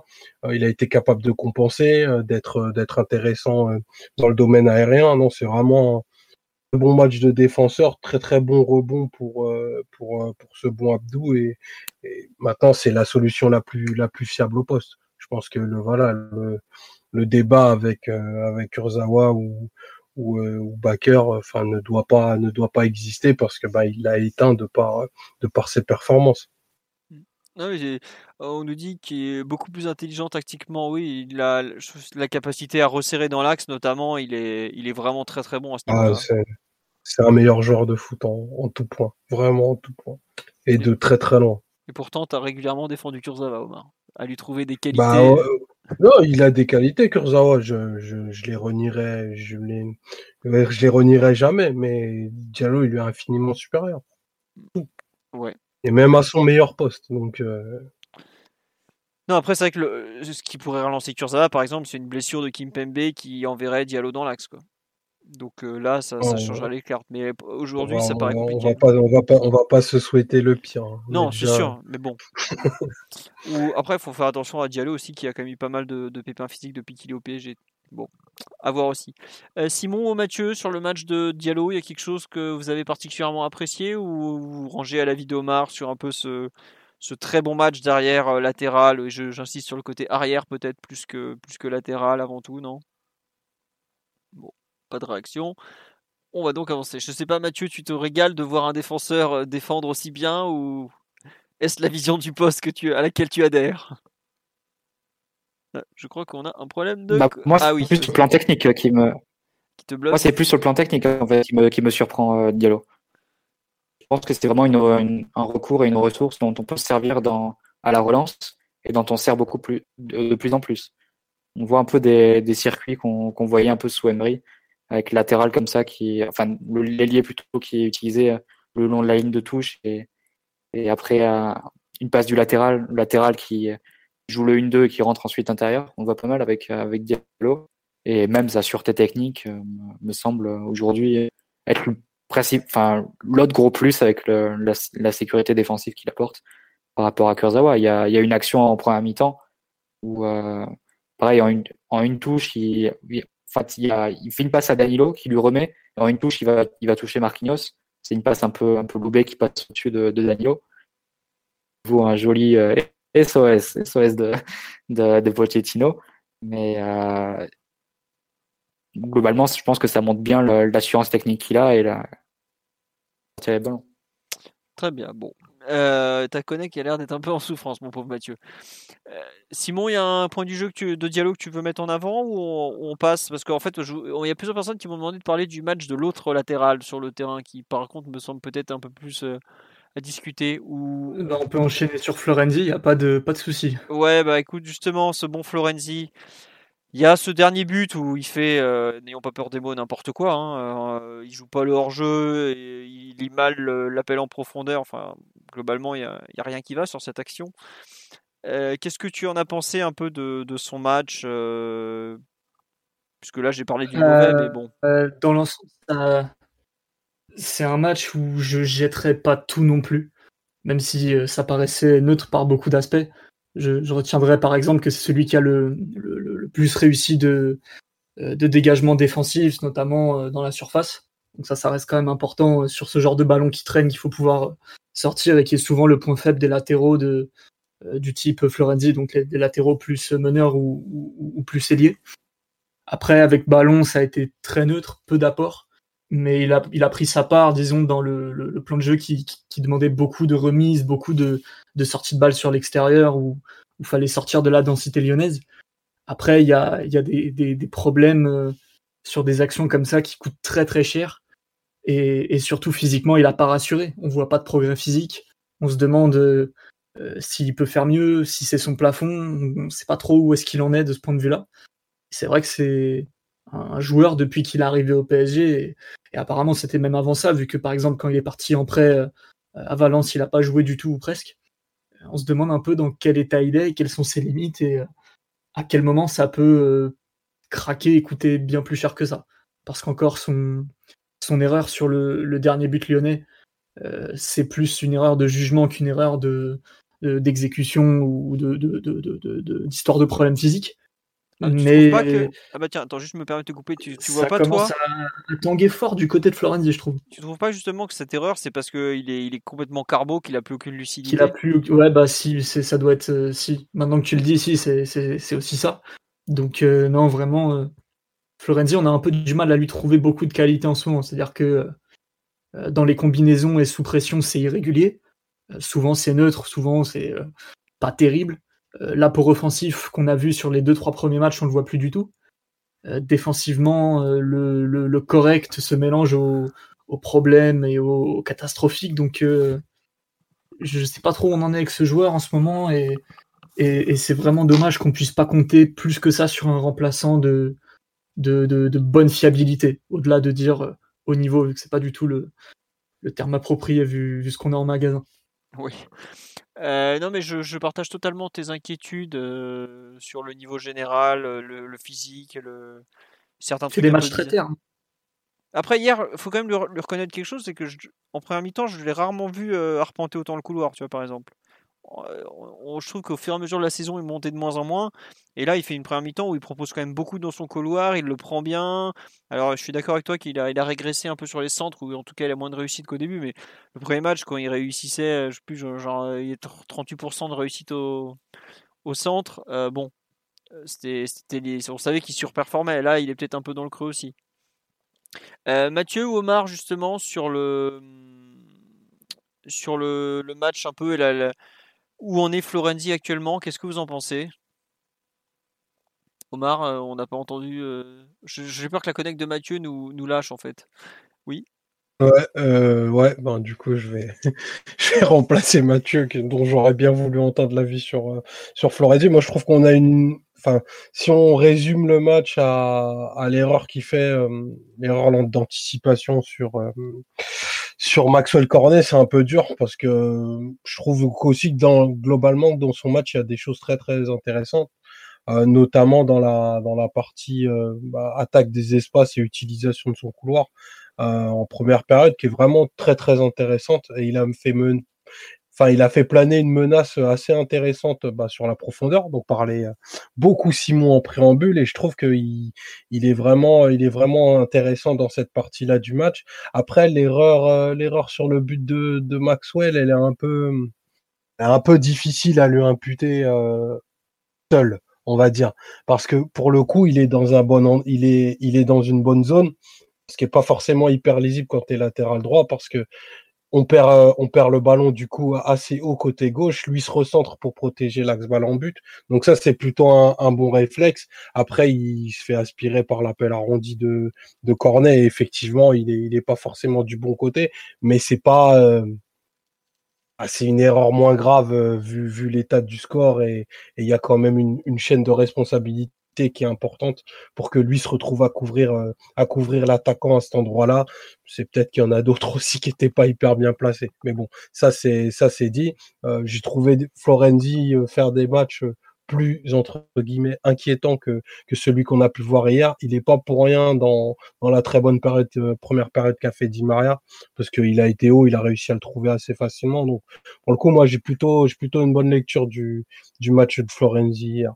Bah, moi je te rejoins en fait, mais si je comprends bien le propos de Simon, c'est plus qu'en fait, dans un très bon match, tu as, quand même des, des signaux inquiétants en fait. C'est ça, Simon, un peu l'idée de général. Que, que non, toi, t'as pas vu les bonnes choses non plus, Simon, donc c'est encore pire. Non, j'ai vu très très circonspect sur euh, le bon match qu'aurait fait Florenzi. Quand on connaît les qualités qu'il a à la base, même euh, au-delà de parler d'arpenter le couloir et tout, même d'un point de vue technique et d'un point de vue un peu. Euh, entreprenant, créatif, tout ça, c'est quand même euh, très moyen, quoi. Je, je suis pas, du tout convaincu par son match et, et, pas du tout convaincu non plus par sa responsabilité mineure sur le dernier but. Pour moi, il a une énorme responsabilité. C'est-à-dire que le PSG, à un moment, enfin, depuis beaucoup de matchs, on joue quand même très haut. On, tente de s'aligner et en général, c'est soit Marquinhos, soit, si, soit qui donne le là à ce niveau-là. Euh, là, Marquinhos était un peu hors de position sur l'action, mais plus haut sur le terrain, et c'était Kimpembe en, en, chef d'orchestre entre guillemets. Et presque tous les hors-jeux du match, c'est Kimpembe à chaque fois qui a été capable de, de faire remonter ou alors juste de, de, bien placer sa défense et de bien s'orienter pour laisser pas mal d'attaquants hors jeu. Et souvent Maxwell, euh, vu que Maxwell Cornet a été hors jeu trois ou quatre fois dans le match, là Florenzi, il a complètement perdu l'idée de, de, de, collectif et de structure en fait. C'est-à-dire qu'à un moment donné, si tu es incapable de prendre l'information sur ton euh, leader de défense, sur ton libéraux, et que juste tu pars et, tu, tu, paniques en fait ça, il a paniqué, il a eu peur de voir Maxwell partir et de jamais pouvoir le rattraper, sauf qu'au final il le met pas hors jeu et il a été incapable de le rattraper quand même. Donc c'est une grossière erreur je trouve. Mmh. Ouais ouais. Mathieu, toi qui vas le voir encore en sélection dans les prochains jours en plus, ton avis sur ce bon Alessandro Florenzi de, de Rome? Bah Moi je vais le voir. Bah, je vais le voir euh, en défenseur central hein, en fait ah, oui, oui, euh, en sélection donc euh, c'est vrai que c'est pas du tout le, le, même rôle vu que l'Italie joue à trois derrière en phase de construction et Florenzi fait partie de ces trois là. Euh, non, forcément c'est un autre rôle. Je dirais le beau match, pareil. Je, je partage un peu ce que dit Simon. Peut-être que c'est allé un peu trop loin. Je dirais qu'il a peut-être été important tactiquement en début, en, sur la première mi-temps parce qu'il faisait reculer l'ailier adverse, que ce soit Toko Ekambi ou Kadewere qui sont qui sont relayés, euh, enfin qui ont parfois permuté sur le poste d'ailier gauche, il le faisait reculer vu que l'ailier l'ailier lyonnais était plus sur lui que, que sur Marquinhos. Et du coup, ça a libéré beaucoup d'espace euh, ensuite à, à Di Maria parce que, parce que Cacré sortait, sortait éventuellement sur Gay, parce que Thiago Mendes était, était pris euh, sur, sur, enfin, prenait souvent en individuel Verratti. Donc c'est en ça que ça a été intéressant, c'est que ça a permis de libérer, libérer pas mal Di Maria dans sa zone préférentielle. Et ensuite, les deux pouvaient se trouver, Di Maria pour des passes euh, entre deux pour Florenzi une ou deux fois. Mais euh, sinon, oui, c'est vrai qu'il n'a pas réussi à, à vraiment les, les, exploiter, ces, ces situations-là, et il n'a pas réussi à faire de, de vraies différences sur son couloir. Effectivement, de toute façon, euh, l'action sur le, sur le deuxième but est suffisamment euh, grave ou, ou déterminante au niveau de, du, de sa conséquence que forcément ça annule un peu ce qui est qu'il aurait pu faire de, de moins mauvais euh, avant quoi donc mm. non pas, pas forcément une lecture positive de, de son match. Ouais, il euh, y a les gens qui comprennent pas quand tu dis défenseur central avec l'Italie pour Florenzi. Mais en gros, quand l'Italie joue en 4-3-3, quand elle attaque, elle passe dans une sorte de défense à 3 où Florenzi est le défenseur central droit. Donc avec l'Italie, c'est ça. Est, voilà, il est jamais très. Il y a un latéral qui il y a un latéral qui monte et l'autre qui euh, qui reste à hauteur des deux défenseurs centraux pour former une sorte de, de 3-4-3 avec deux numéros 10 derrière la pointe. Et dans ces cas-là, ben, c'est Florenzi qui fait le, troi le, troisième défenseur central avec Bonucci et, et, euh, et un troisième, Chiellini quand il est là. Et, euh, et c'est Emerson sur le côté gauche ou Spinazzola qui, qui fait le, le, joueur plus offensif euh, côté gauche et Chiesa qui fait le piston côté droit. Voilà. Donc euh, pourquoi Mathieu dit qu'il joue en défense centrale avec l'Italie C'est pas totalement vrai, mais enfin c'est pas tout le match. En, en phase de construction, c'est ça. Voilà, ça. oui, ça c'est ça. Troisième bon, faut pas que les gens s'imaginent euh, oh bah tiens quand Marquinhos veut, non, veut pas respirer, voilà. c'est sûr, sûr. N'imaginez pas tout de suite Florenzi en défense centrale. Voilà. Euh, bon, on a un peu fait le tour sur Florenzi. Est-ce qu'il y a un joueur dont vous voulez encore parler ou on passe au point course au titre? Parce qu'on a déjà une heure et demie de podcast. Euh... Non, rien, personne. Je sais pas, Mathieu, Omar, Simon, un joueur que vous voulez mettre en avant ou, ou pas? Ou on avance? Bon, pas de réponse. On a encore un long programme devant nous. La nuit va être longue sur le podcast, donc on va avancer. On fait notre petit point traditionnel course au titre, euh, puisque bah, ça a été un match euh, quand même assez important euh, en termes de comment dire de ah de classement, le PSG donc est désormais premier, avec égalité de points avec Lille, euh, qui a donc 63 points. Lyon est troisième avec 60 points. Et euh, Monaco est quatrième avec 59 points. Parce que des quatre équipes de tête, euh, deux ont gagné ce week-end, Paris et Monaco. Deux ont donc perdu, Lille et Lyon. Omar, Simon, Mathieu, je te demande pas si tu as regardé les matchs français du week-end. Je sais bien que tu as fait ton match de l'année la, semaine dernière. Je peux parler de la course au titre en Espagne si tu veux. non, il est déjà assez long comme ça le podcast.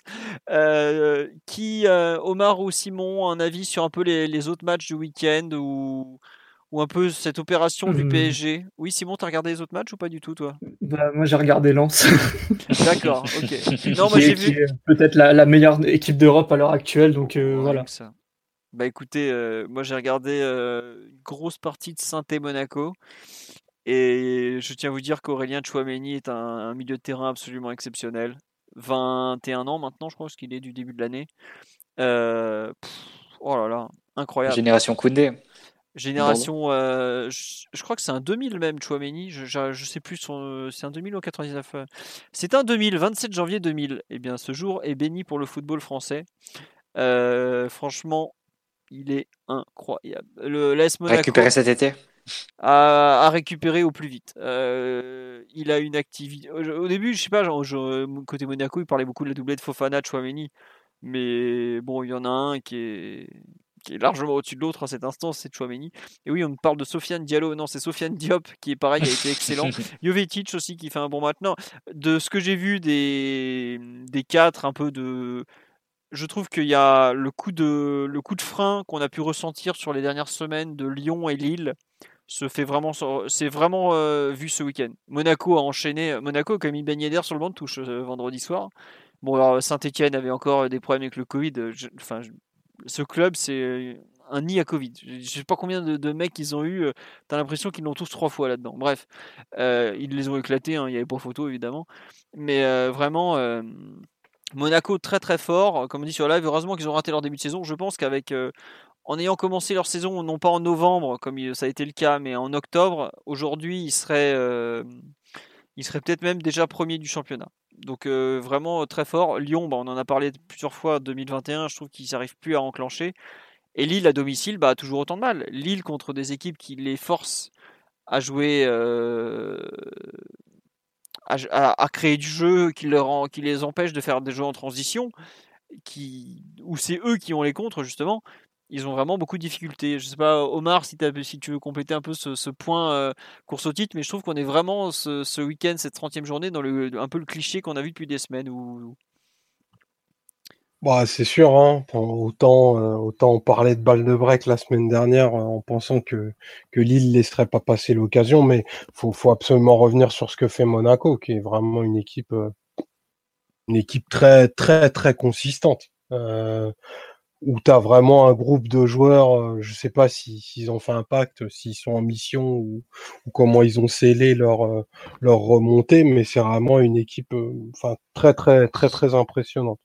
Et bien sûr, je m'inscris tout à fait dans, ce que tu as dit autour de ce bon Aurélien Chouameni qui un joueur, un jeune joueur à suivre, je vous le recommande. Un milieu, un milieu capable de, rayonner à 360, beaucoup de qualité. Non, Monaco, euh, pour le coup, c'est une journée. Euh, bah, c'est comme nous, c'est eux les grands, les grands gagnants de cette semaine parce que bah ils, se rapprochent alors qu'ils ils étaient, à, ils étaient à 7 points potentiellement 10 il y a une semaine. Là, ils se retrouvent à portée de tir de du podium sur la dynamique, je pense qu'ils vont réussir à, peut-être en griller un des deux, même si je pense toujours que que Lyon, euh, même ayant pris une grosse start hier et, l'équipe euh, bah, la plus euh, la plus costaud, mais avoir leur manque terriblement au final quand il est pas là, je les trouve beaucoup plus lisibles quand ils alignent quand ils alignent Cacré. Donc non, une bonne ça, se voit, pour, ce que moi je t'ai coupé, mais on voit que le milieu de terrain de scolaire, scolaire en foot, c'est un mot poli pour dire autre chose.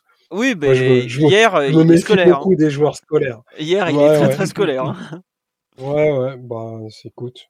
En tout cas, c'était pas, c'était pas les mines, alors, c'était plutôt. je sais pas, on nous avait promis à Lyon que, qu'avec Guimaraes, Thiago Mendes, Cacré, Paqueta, tout ça, ça déboîtait le milieu du PSG. Bah, moi, ce que j'ai vu, c'est que deux demi-remplaçants et Verratti pas à son poste, ça les, avait bien déboîtés. Enfin, le problème, c'est qu'il y a des matchs. Hein. Et oui, comme tu dis, le problème, c'est qu'il y a des matchs. Non, mais oui, euh, tu as raison, Omar, de, de souligner l'absence de, de Howard, qui en plus a l'air visiblement peut-être plus blessé que ce qui avait été annoncé, puisque il a quand même déclaré forfait pour l'Euro Espoir dans la foulée. Donc, et oui, Chouameni est dans la liste pour l'Euro. Vous avez pour l'Euro Esport sera diffusé sur France 4 si je me trompe pas. il me semble que c'est Fabien Lévesque qui l'a annoncé sur Twitter l'autre jour. Donc vous, pourrez voir Aurélien Chouameni quand vous voulez, tout le temps. Regardez, je, sais, sais pas s'il va jouer parce qu'en fait c'est la première fois qu'il est appelé en esport si je me trompe pas. Ah, c'est sa première sélection. Voilà, il arrive directement pour l'Euro, on va pas perdre de temps. Hein. Et voilà. Et non, et sur le sur Lyon, tu, tu continues. Moi, je pense, enfin, je trouve que sur la durée, ça, me paraît. Alors, je vais peut-être complètement m'afficher parce qu'on sera, seront peut-être de nouveau premiers après la trêve, mais je pense que Lille est l'équipe la plus proche de craquer aujourd'hui contre le PSG, ils m'ont surpris en seconde mi-temps, mais je trouve quand même que c'est une équipe qui physiquement commence vraiment, vraiment à tirer la langue. Qui a plus de lucidité devant, qui a des joueurs où, qui n'arrivent pas à rebondir. Je pense à Yazici qui a, complètement décroché de sa saison. Et même si le retour de Bourak va leur faire du bien, je trouve qu'il y a. Ils n'arrivent pas à retrouver un peu le. à rebondir, à retrouver de la fraîcheur. Et la trêve internationale, ils vont encore avoir plein de mecs un peu partout en Europe, donc je suis pas sûr que ça leur serve. J'ai, du, je suis déjà depuis quelques semaines euh, très dubitatif sur leur, euh, leur capacité à aller au bout, mais je trouve vraiment qu'il y a un, il n'y a pas une équipe qui semble armée euh, physiquement et peut-être aussi psychologiquement, comme tu l'avais dit Omar, le, le, le, fait de ne pas avoir un joueur majeur sur lequel se reposer ne me semble pas aller en leur faveur dans, ce sprint final. Là où Lyon, par exemple, pourra normalement compter sur un même fils de paille. Alors hier, il fait un match scandaleux et bon, il n'est pas bon du tout, mais globalement, contre les 90% des équipes de Ligue 1, il sera largement au niveau. Après, on me dit sur live qu'il y a encore un Monaco-Lyon. Ben, je ne serais pas surpris que ce Monaco-Lyon soit l'occasion de voir Monaco passer devant Lyon par contre, mais je ne sais pas s'il ne reste pas un Lille-Lyon aussi. Lille a en plus un calendrier assez compliqué, même si avec eux, c'est pas forcément les plus grosses équipes qui les gênent le plus. Ils ont perdu plus de points contre les petites que contre les grosses.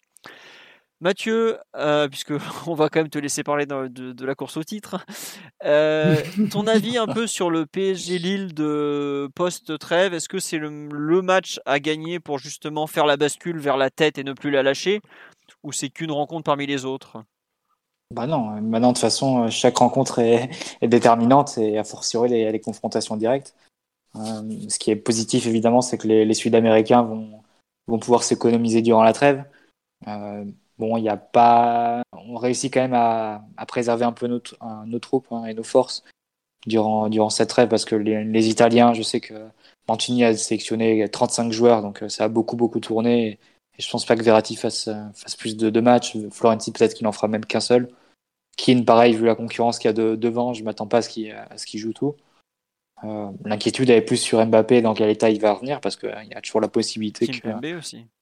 Ouais, mais Kimpembe, je pense qu'il fera deux matchs et l'anglais en fera un.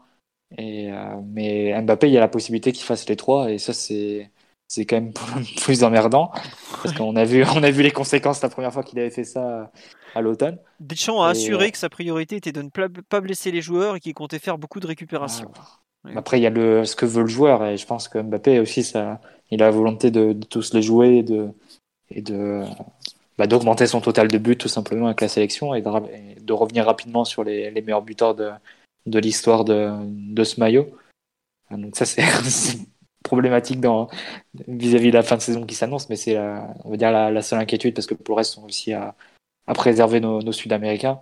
Mais effectivement le, le, retour à la trêve et le, calendrier qui s'annonce, hein. Lille, Bayern, Strasbourg, Bayern, c'est un calendrier qui est très très très relevé mais aussi assez excitant parce que bon, on arrive début avril en, en, course pour les trois compétitions et avec que des matchs décisifs et, et qui sont importants. Donc c'est forcément euh, assez excitant à suivre. Ça nous était pas arrivé depuis 2016 cette situation. Je mets un peu de côté la, la saison dernière forcément. Non, 2016 aussi, on est en, on est en course dans toutes les compétitions. Mais c'est vrai que oui, le, le, titre était. On était déjà champion. Le titre était, le titre était gagné. Oui, t'as raison. Donc 2015, c'était, c'était peut-être la, la dernière fois, peut-être une des seules fois, hein, avec 2014 aussi. Et euh, l'an dernier, on met un peu de ça, on met un peu la, saison de côté vu que c'était une autre configuration avec la reprise en, août. Mais c'est vrai que ça ne nous avait pas toujours arrivé. Mais là, euh, le fait de, jouer un peu euh, que des matchs compétitifs, que des matchs qui, qui ont une incidence sur le, devenir de la saison, forcément, c'est c'est un côté un peu un peu vertigineux, mais aussi excitant. Donc, je dirais que le point positif, c'est de l'aborder avec avec ton effectif quasi au complet et avec des, des, joueurs qui reprennent un peu de, de conditions et de, de, volume sur le plan physique. Donc euh, voilà, faudra, le- faudra voir comment ça se matérialise après la trêve, mais pas le choix. hein. Pour revenir sur ta- ta question initiale, Philo, Lille au parc, euh, ça doit faire trois points euh, sans, sans discussion. Il faut absolument les prendre. Et... Parce que la suite du calendrier est aussi coton, et encore plus si tu dois poursuivre l'aventure en Ligue des Champions. Donc, euh, non, il n'y a pas de. Il y aura pas d'alibi et, et pas de pas d'autre choix, pas d'alternative. Après, il y, a- il y a quelque chose en fait qui est tout bête, c'est que si tu gagnes à, contre Lille, tu t'offres un vrai joker pour la fin de saison. Puisque tu Mm. auras toujours la différence de but en ta faveur. Mais si tu gagnes, tu sais que tu peux te permettre de perdre un match. Et on va y venir Ah, tu- après. Je Si tu gagnes face à Lille, tu seras minimum à plus 3 de, de Lille et Lyon et à minimum plus 4 de Monaco. Donc euh, Voilà. forcément, pour les 7 derniers matchs, c'est pas mal. Et surtout, je, je- je- je tiens à vous signaler qu'on va à Strasbourg entre les deux matchs contre le Bayern. Ah, Et aller gagner à Strasbourg, c'est pas forcément facile d'ailleurs. C'est quand qu'on va chez Genesio? Ah, à Rennes, euh, au mois de mai plutôt, je crois. Mais oui, t'as raison aussi de le Je crois, signaler. je crois que c'est la, je crois que c'est la 37e. Allez, ah, c'est- c'est- de tête. Le championnat est compliqué. Il faut vraiment euh, maintenant lâcher la, la Ligue des Champions et, et tout miser. le, le tirage est passé. de toute façon, on n'a aucune chance, donc voilà. 36e. Mathieu, il, a- il lâche une compétition par semaine, mais jamais la même. Changement de programme. Tr- tr- 36e journée Rennes PSG, effectivement, ça peut vite euh, devenir une autre affaire. Euh, donc voilà, Attention, il y a Franck, il y a Franquès qui vient au parc aussi. hein. le mois de mai là- du PSG est compliqué. On fait euh, PSG Lens le 2 mai, Rennes PSG le 9. Après, on reçoit Reims le 16, donc on peut espérer que ce soit un peu plus simple. Et on finit à Brest, mais Brest euh, est quand même en fort déclin depuis maintenant quelques semaines. Euh, sur la course au titre, euh, sur le live, on me signale aussi qu'il y avait. Attendez, j'avais une remarque aussi que bah, j'arrive pas à la retrouver. Bon, donc c'est tant pis, c'est pas très grave. On nous dit calendrier compliqué pour les internationaux. Oui, la trêve internationale est quand même euh, bon. Elle tombe pas, enfin elle tombe jamais très bien, mais là, euh, il y a, le calendrier est surchargé. On va espérer que que Mbappé ne joue pas tous les matchs. C'est ça ce qu'on me disait, c'est que hier il avait quand même demandé à sortir à la 70e. Et c'est pas si courant qu'il demande à sortir. On peut espérer qu'il soit un Il se, il se préservait pour l'équipe de France. Mais... Bon, peut-être. Après, euh, j'ose espérer que l'équipe de France va pas faire jouer les trois mecs, euh, enfin les trois matchs aux mêmes joueurs. Donc, euh, allez, qu'il en joue en un et demi, deux grand maximum, mais euh, tu peux pas au bout d'un moment tirer trop sur la corde quand t'es même Didier, même Didier Deschamps. euh, Enfin, il avait fait la il avait fait hein. Ouais, je sais, mais bon, il peut pas. En octobre, il l'avait fait, ouais, où il nous l'avait rendu. euh, Bah, il s'était blessé dix jours après. Quoi. Bah, il avait il avait joué deux jours plus tard face à Nîmes d'ailleurs. Mm. Bah là, c'est lui qui avait Mm. voulu jouer. euh, Bon, est-ce que c'était nécessaire? J'en suis pas certain, mais c'est à l'époque il avait joué en tout cas. Bref. Euh, vous voulez rajouter quelque chose dans la course au titre ou pas? Simon, Mathieu, Omar? Hmm, Non, non, Allez. on peut, peut avancer. Après, euh, le, le- le vrai concurrent, enfin vrai concurrent, je pense que Monaco a de bonnes chances de finir deuxième et qu'il faudra pas, euh, Pas traîner en route. faudra pas trop traîner face à eux, quoi. Parce que si tu reprends la, la dynamique actuelle, euh, la meilleure équipe c'est Lens, ensuite c'est Monaco, ensuite c'est Paris. Non mais c'est vrai, c'est les, chiffres, c'est les victoires qui, qui le disent. Et, Ils sont invaincus et depuis quoi, Lille-Lyon 11 matchs, je semble un petit peu moins, euh, un petit peu moins euh, dans, dans une bonne dynamique. Donc vraiment Monaco, euh, euh, faudra peut-être qu'on se mette à regarder leur match, Mathieu et moi aussi. Il y avait une bonne, une bonne métaphore sur ce foot de, de sport mécanique. C'est Monaco qui a pris l'aspiration et, et c'est vrai que la dynamique est vraiment dans, dans, leur, dans leur sens. Et Et ils sont d'abord plus très si- Ils avaient beaucoup Ouais. de points de retard et là, c'est ça, c'est ça. Ils ont, ils ont fondu sur leur retard, ils sont soleil. C'est ça. Ouais. Euh, on me dit comment juger le degré de confiance du groupe après les deux victoires de cette semaine. Bah là, c'est dur de le juger parce qu'ils se sont tous barrés aux quatre coins de l'Europe. Donc euh, aujourd'hui, euh, franchement, je pense que l'investissement qu'ils ont mis hier en dit beaucoup sur le, le- le fameux degré de confiance et tout ça. Quoi. Donc, euh, Bah, on verra bien les retours du groupe de Kurzawa et Raphaël au camp des loges les prochains jours. Voilà. Bah non, mais euh, on va quand même avoir un peu plus de joueurs que d'habitude, parce qu'on n'a pas les quatre Sud-Américains. Donc euh, déjà, Ah, il y a le Sudam, c'est vrai, c'est vrai. bah, c'est- moi je suis content. Il y a de quoi faire des, il y a de quoi faire des beaux taureaux déjà. Bah ouais, et puis surtout, il y a de quoi faire des nuits complètes sans avoir besoin de se lever à 3h du matin pour regarder Brésil-Pérou. Quoi. Et ça, c'est quand même vachement chouette, parce que bon, même si j'ai j'ai beaucoup de- d'affection pour nos amis de Lucarne J'ai cru t'allais parler de la fin de Big Brother. non, j'avoue que c'est comme Big Brother ou, des- ou les matchs sud-américains à 3h du matin. Bon, merci bien. hein. Les amicaux euh, Colombie, Éta- Colombie-Brésil au fin fond des, des États-Unis, là, eh, on s'en passera très bien. Le football sud-américain nous attend pour la Copa América au mois de juin. Ça suffira comme ça. Sur Avec ce- un format exceptionnel. Ah, ils ont fait quoi encore comme dinguerie? J'ai hâte. Bah, Un truc, je crois que- t'étais pas prêt, vas-y, dis. Ils ont, inventé, Je crois ils que ont c'est invité deux- le pôle deux- Nord? Non, je crois que c'est deux groupes de 5 où les quatre premiers se qualifient, c'est ça Ah oui, Ouais, c'est ça. c'est ça. Ils ont fait ça effectivement. Deux groupes de 5, lesquels les des quatre premiers se qualifient. C'est pas deux groupes de 6 même, non? Ou un truc du genre? Oh, je sais plus, bref. La Comnebol avait besoin d'argent, donc ils ont invité un peu tous ceux qui passaient dans le coin. La Euh, quatrième Copa d'affilée du centenaire. c'est presque ça. On nous dit oui, il faut regarder les matchs du Sénégal. La première d'Abdou Diallo, qui lui, pour Ah le ouais, coup, a une vraie bonne raison d'aller en sélection. On lui souhaite. Vous de- inquiétez Il n'y a pas, pas de euh, décalage horaire au Sénégal. Ce sera vu. Vous Ah, mais il joue, il joue au Sénégal? Il joue en Afrique? Euh, il joue Ou en c'est des Afrique. matchs qui ont été délocalisés ouais. Non, non, non, c'est en Afrique, c'est en Afrique. Ah, il, pas. joue, Non, c'est en Afrique. il joue un Parce match que à Navas, domicile. par exemple, il joue en Europe, il me semble. Navas, il me semble qu'il reste en Europe. Ouais, Navas c'est en Autriche. Ouais. Le Costa Rica fait tous ses matchs en Autriche. Je sais pas pourquoi, mais euh, enfin il y en a un, en- un en Serbie ou un en Bosnie, en Bosnie, et le deuxième est en Autriche. En Bosnie. Qu'est-ce qu'ils vont aller faire Je sais pas, ils jouent un match amical là-bas. Les, Ah, ok. les sélections, un match amical le Costa Rica. Les deux amicaux pour le Costa Rica, je crois, mais il peut il peut jouer que, que le deuxième, me semble. Enfin au départ, il devait jouer que le deuxième par rapport aux histoires d'interdiction, de sortie de l'UE et de l'EE, tout ça. Mais vu que ça a sauté, peut-être qu'il va jouer les deux finalement, on va voir. Bon. C'est pas très très grave dans tous les cas. Euh, on suivra surtout les, donc les débuts internationaux d'Abdou Diallo, tout ça. Au Congo, me dit-on sur le live. Et il y en a un au Congo. Congo-Brazzaville le premier et le deuxième c'est à domicile. Congo, c'est à l'extérieur et le deuxième à domicile. C'est à contre, ou euh, Thiès, je sais jamais le. C'est à Thiès, ouais. Thiès, C'est voilà. à Thiès. Je m'excuse pour les amis Thiès, ça, c'est sénégalais. Avec Je connais pas par cœur la géographie du Sénégal. Et j'avais une, une lettre de faux, c'est pas si mal. Bref, on va passer à la dernière partie de l'émission. Le tirage au sort de la Champions League. Qui a vu ce bon euh, Amit Altintop nous proposer le FC Bayern Munich comme adversaire. Donc merci Amit, tu pouvais pas faire pire. En tout cas, c'est mon avis, c'est le pire tirage possible à mon sens. Mathieu, Simon, Omar, est-ce que vous partagez cette analyse du tirage au sort? Donc, aller en Bavière le 7, retour au Parc des Princes le 13. Donc, le mercredi, l'aller, le mardi, le retour. On me dit sur live, excellent tirage. Donc, comme ça, euh, tout le monde n'est pas. Tu nous demandes si c'est le pire tirage? Pour moi, c'est le Je suis, pire. aligné, je suis aligné avec l'avis qui dit que c'est un excellent tirage. D'accord. bah, Non, non, c'est le pire, c'est le pire, les gars. un- C'est un très en- intéressant tirage. En, fa- en fait, c'est en fait tu, tu peux pas. C'est le miroir. C'est où tu raisonnes en te disant euh, je veux, veux faire un parcours peinard et en effet sur l'échelle du pire t'as le Bayern. Voilà. probablement bah, qui les comptables Martinelli Goguet sont là. Voilà. et, et ceux qui sont pour le, le sentimento, l'émotion, voilà. Euh, l'épopée que, que, que Simon, Simon et moi nous représentons ici, on dit que c'est le meilleur tirage. Moi très clairement, je suis euh, je suis d'avis que pour, euh, pour, pour gagner le trophée à Istanbul, ce qui va se passer maintenant dans un peu moins de, de deux mois et demi, il te faut aussi un, un parcours homérique, comme on est en train de se le faire, avec une histoire à raconter, euh, pleine de revanche, pleine de rebondissements.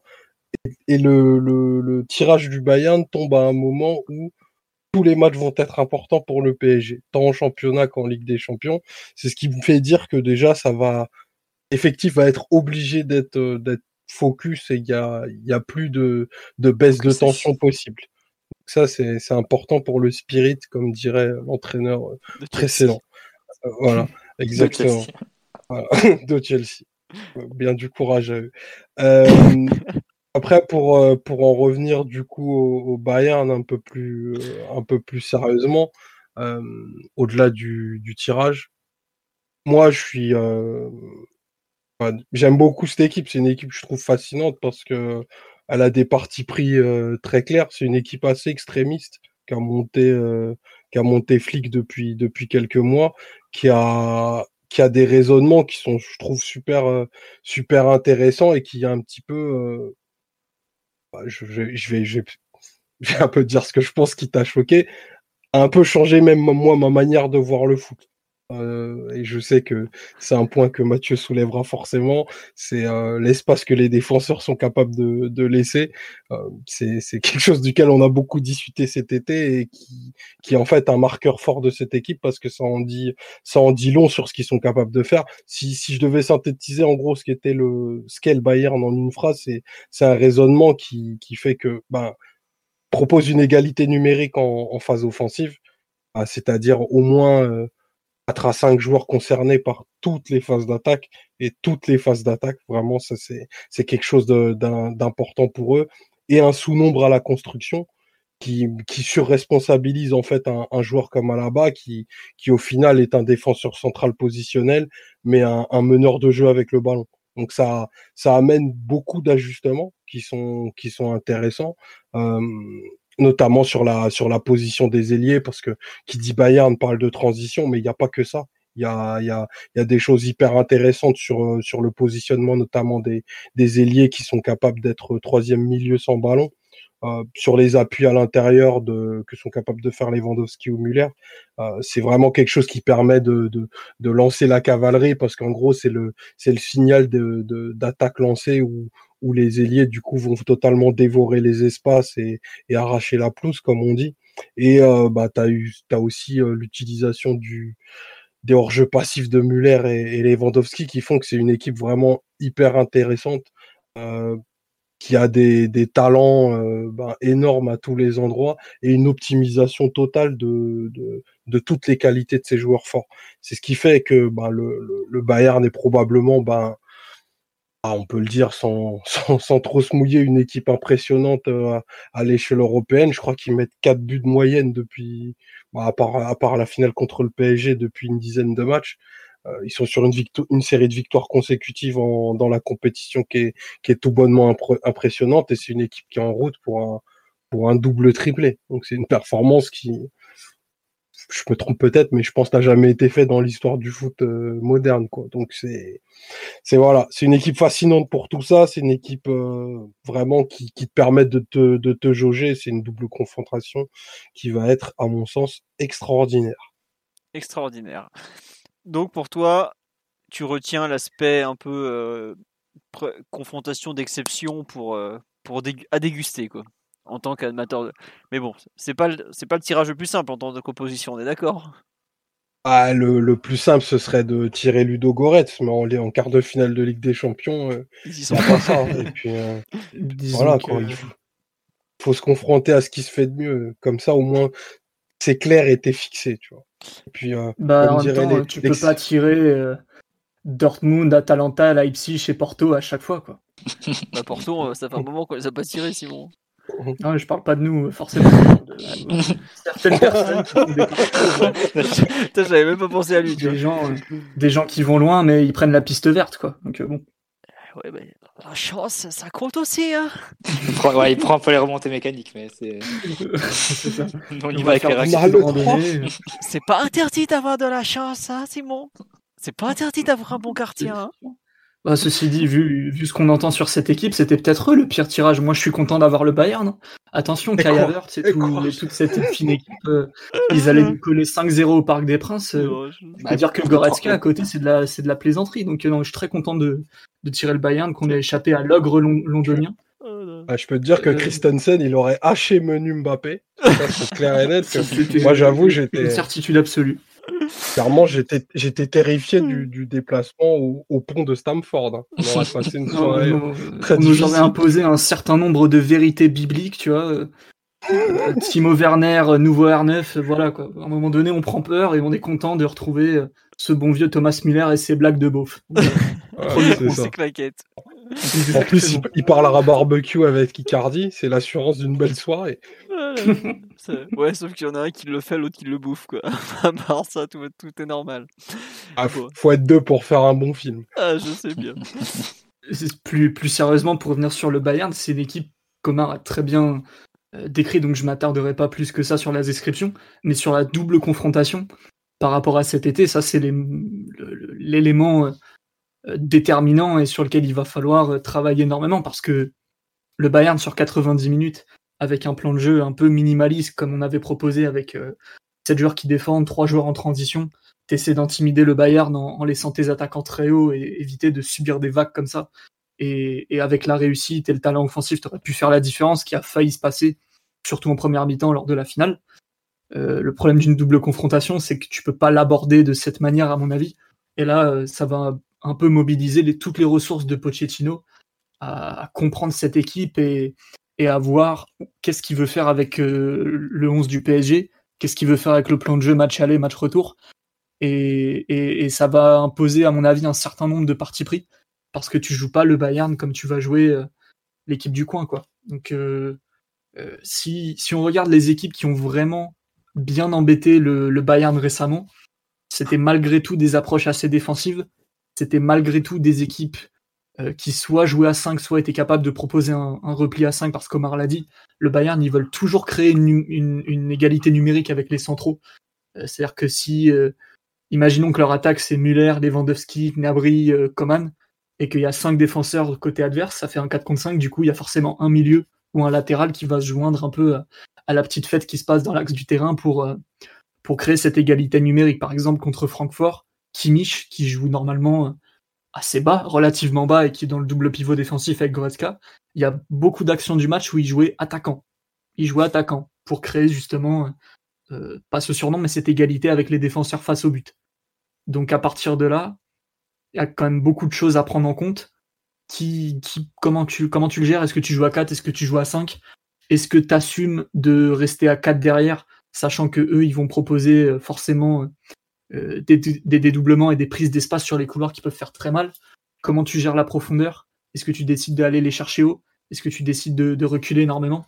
Je pense malgré tout qu'une approche un peu, un peu médiane, ce serait plus intéressant parce que du coup, le Bayern se prive quand même de beaucoup de relais dans, dans l'entrejeu et, au milieu de terrain parce que euh, tu que deux centraux et deux milieux de terrain pour relancer. Donc, euh, si tu arrives un peu à les choper dans la nasse à ce moment-là et à limiter les relais, en fait, et à les empêcher de, vite trouver les attaquants, de vite trouver la profondeur, je pense que c'est déjà une. Enfin, c'est plus. Enfin, c'est facile à dire, plus compliqué à faire, mais c'est quand même une partie du problème qui est résolue. Donc, euh, ça va être vraiment un rapport de force à prendre en compte et, et aussi un rapport d'intimidation, c'est-à-dire jusqu'à quel point le Bayern va pousser ses principes de jeu qui peuvent être euh, risqués dans, dans la manière d'attaquer jusqu'à quel point le PSG va se soumettre entre guillemets en reculant ou en proposant une formule défensive, que ce soit par les profils alignés ou que ce soit par le système de jeu.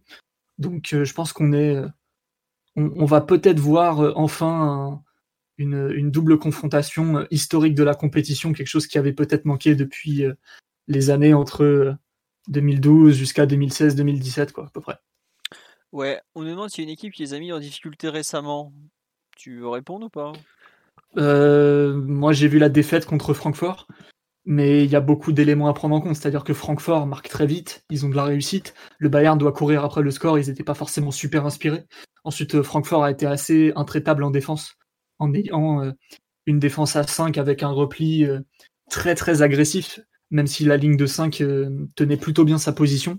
Les milieux étaient, étaient, étaient quand même assez agressifs et ça donnait des structures un peu un peu flottante par moment, mais ils ont jamais relâché la pression. Ils ont toujours su bien contrôler les, les joueurs dangereux du Bayern et, et, ils ont eu un peu la réussite de leur côté, vu que le Bayern a eu, à mon avis, les occasions pour revenir et gagner. Mais sur 90 minutes, Francfort a tenu et, et a réussi un peu son, son, pari avec un système un peu en 5-2-1-2 ou 5-3-1-2. Donc, euh, euh, non, 5-1-2-1, pardon. Bref, je me suis perdu dans les chiffres, mais avec 5 3 2, ça fait trop de joueurs, ouais. Ça fait trop de joueurs, mais un système où, en fait euh, ton, ton numéro 10 peut jouer comme un attaquant, ou euh, ton milieu euh, ton milieu défensif peut couvrir comme un milieu latéral. Donc vraiment un peu un truc à l'Atalanta en fait, où, où les marquages te déforment et, et, et limite tu supprimes la notion d'entrejeu en fait. C'est-à-dire que tu vas mettre des joueurs dans l'axe pour couvrir, des joueurs sur le côté pour couvrir, et limite la zone entre les lignes n'existe plus.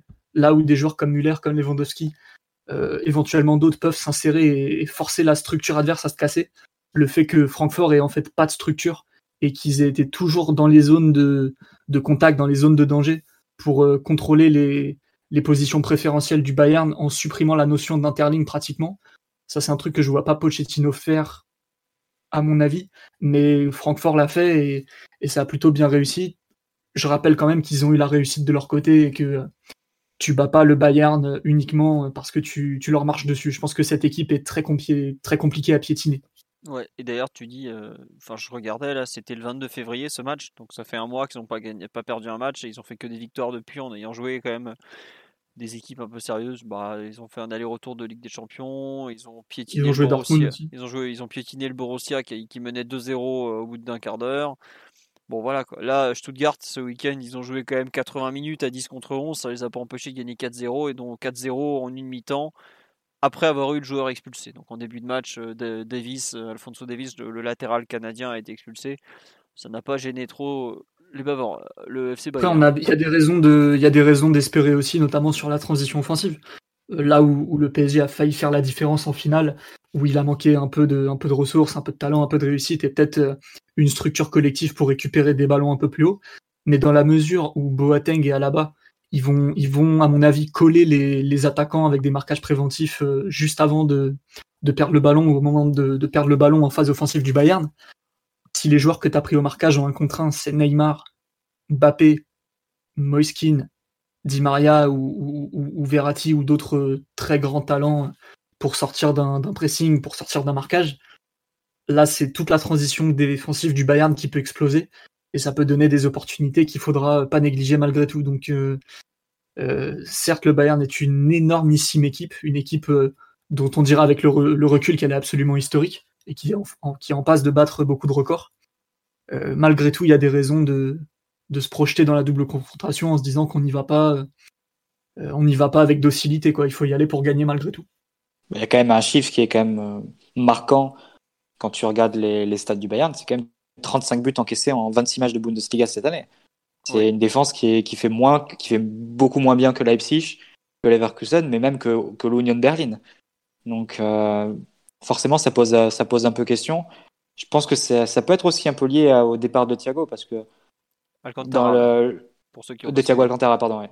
c'est ça. Et parce que dans, dans la machine qui était le Bayern euh, l'année dernière, qu'on avait beaucoup vu sur le, le Final Eight, euh, Thiago Alcantara, il leur permettait, une fois qu'il récupérait le ballon haut, bah, de- d'enclencher les phases de possession, de, faire vraiment mal à l'équipe adverse, parce que tu perdais, auto- tu perdais rapidement le ballon et tu le revoyais pas d'aussitôt, parce qu'ensuite tu avais Thiago pour le gérer.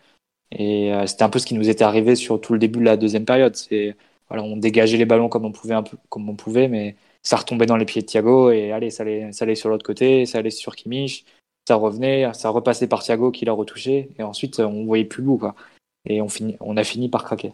Et ça, c'est des situations aussi que tu concèdes parce que tu t'as accepté de reculer, en fait. Certes, mais je, je pense que le, le fait de ne plus avoir un, un joueur, un gestionnaire entre guillemets au milieu de terrain, même si tu as Kimmich du coup qui a repris un peu ce poste, mais Thiago ça a quand même une autre, une autre virtuosité on va dire. Ça peut, euh, ça peut les rendre peut-être plus, plus friables. Ils peuvent perdre des ballons dans ces, dans ces zones-là et ensuite concéder des, des situations en, en contre-attaque.